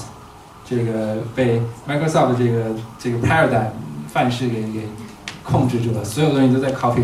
这个 Microsoft，所有东西都在 copy 这个 IE，那就是就是一旦被一个东西控制住，你的所有其他的公司、其他的你的用户大众也会被它 copy，就是现在就没有人去想到之前大家那些微软的去是是什么，就很少有人就是大公司也没有想，也没有也没有去看说啊，我以前啊这这么多好的想法为什么没有没有做？其实很少有人去想这些东西。就是，嗯，就是大家都不意识到，因为现在的很多东西被 dominated 的。会不会很快啊？就你自己作为一个设计师，然后你对这方面感兴趣，会，或者或你的你的 teammate 会考虑说，就是尝试对这个采取一些这样的方式来做做实验嘛？就现在技术的发展，或者是说。对，我自己肯定会感兴趣做实验。就对对于，就说你做出来这个实验之后，是否是不是真的能成一个大家能用的东西，或者大众能接受的，就或者说已经 ready 的东西，这个是，这个是很，这个是很难的一个东西，就是需要需要各方面合作，需要真正做出一个有 quality 的东西产品才行。呃，当然，就是个人作为设计师来说，我是很呃去想考虑这方面的东西。我也，就是包括你有一个例子，就是键盘的设计嘛。其实键盘它现在我们用的那个键盘，它并不是最好的键盘，它不是最快的。然后有很多其他键盘设计都想试图颠覆它，但其实因为大家太习惯了，然后也是因为一个时间或者 culture 或者谁就先出来的一个原因，就是很难改变。所以以前可能 vision 它其实有更 make sense 的 vision，但由于已经过了这么久了，其实改变是非常难。嗯，对，可以。我可以再这样说到这个，我可以补充两个很有意思的例子，一个是呃铁路。设计就是啊，以前有个就是英国大家铁路都是这个一个固定宽度的，就是铁路为什么这么宽？有没有想到这个问题？铁路的路，然后就是说，呃，其实呢，最重要原因是因为它是马车的宽度。为什么？因为它的铁路一开始是用来过马车，呃，铁路这个这个路线是归过马让马车去走的。然后，所以最后啊，大家把这个马车的宽度去沿用到到铁路上，但是这个宽度并不是说最优的，因为它很窄，它其实很窄，对于它的承载量也好，它的拐弯的这个速度也好，都是不好的。后来英国有个人就做了一个呃设计一条铁路，就很花了很大的价格做了一条铁路，叫 West 什么呃 Railroad，然后但是它很它就宽一点，然后它就走得很快，各方面都很好，但是它就没有被 adopt，是因为。全世界大部分的铁路还都是很窄的铁路，路径依赖。对。对，对，其实其实我最后想想想补充我的见解，就是我刚才听杨硕讲，其实我最大的感受就是，我们今天其实很大程度上并不仅没有延续那些先驱的愿景，而且其实走了相反的道路。就是像他刚才给的一个很直观例子，你去画一个东西，并不是说你去画它的你想画，你不不是用你自己想画的过程去画它，而是你直接给它一个你想要的结果，它计算其实可以实现你这个结果。但是我后来又想，这种这种其实是某种程度上是一种工具的 literacy，这种东西我们很难指望大众通过使用工具来逐渐的习得，因为大家都是有惰性的。你大众如果你只是设计产品让大家开心，最后就沦为快手、抖音。是的，然后，而这种东西其实我觉得是很难，这个东西其实是要教育，就好比大家很难从自然愉快的过程中获得阅读的这种能力，这种阅读能力其实是某种程度上去需要某种强制性的，就像刚才说讲的，易用的东西其实不是很直观的，其实越是越是有效的东西，就越是难学难以学会的，所以我觉得可能这种是需需要需要更往下到教育层面，让大家有一种工具上的 literacy，来知道他怎么去用这种新的工具，然后才可能大家以后进入工作。才可能有用这种工具的意识和能力。对行，那今讨论就先到这儿，然后非常感谢大家，非常感谢三位。我们还是有一些服务，大家继续搜索，还有很多吃的，一会儿还有点酒，然后也欢迎大家参加我们之后的活动。谢谢大家。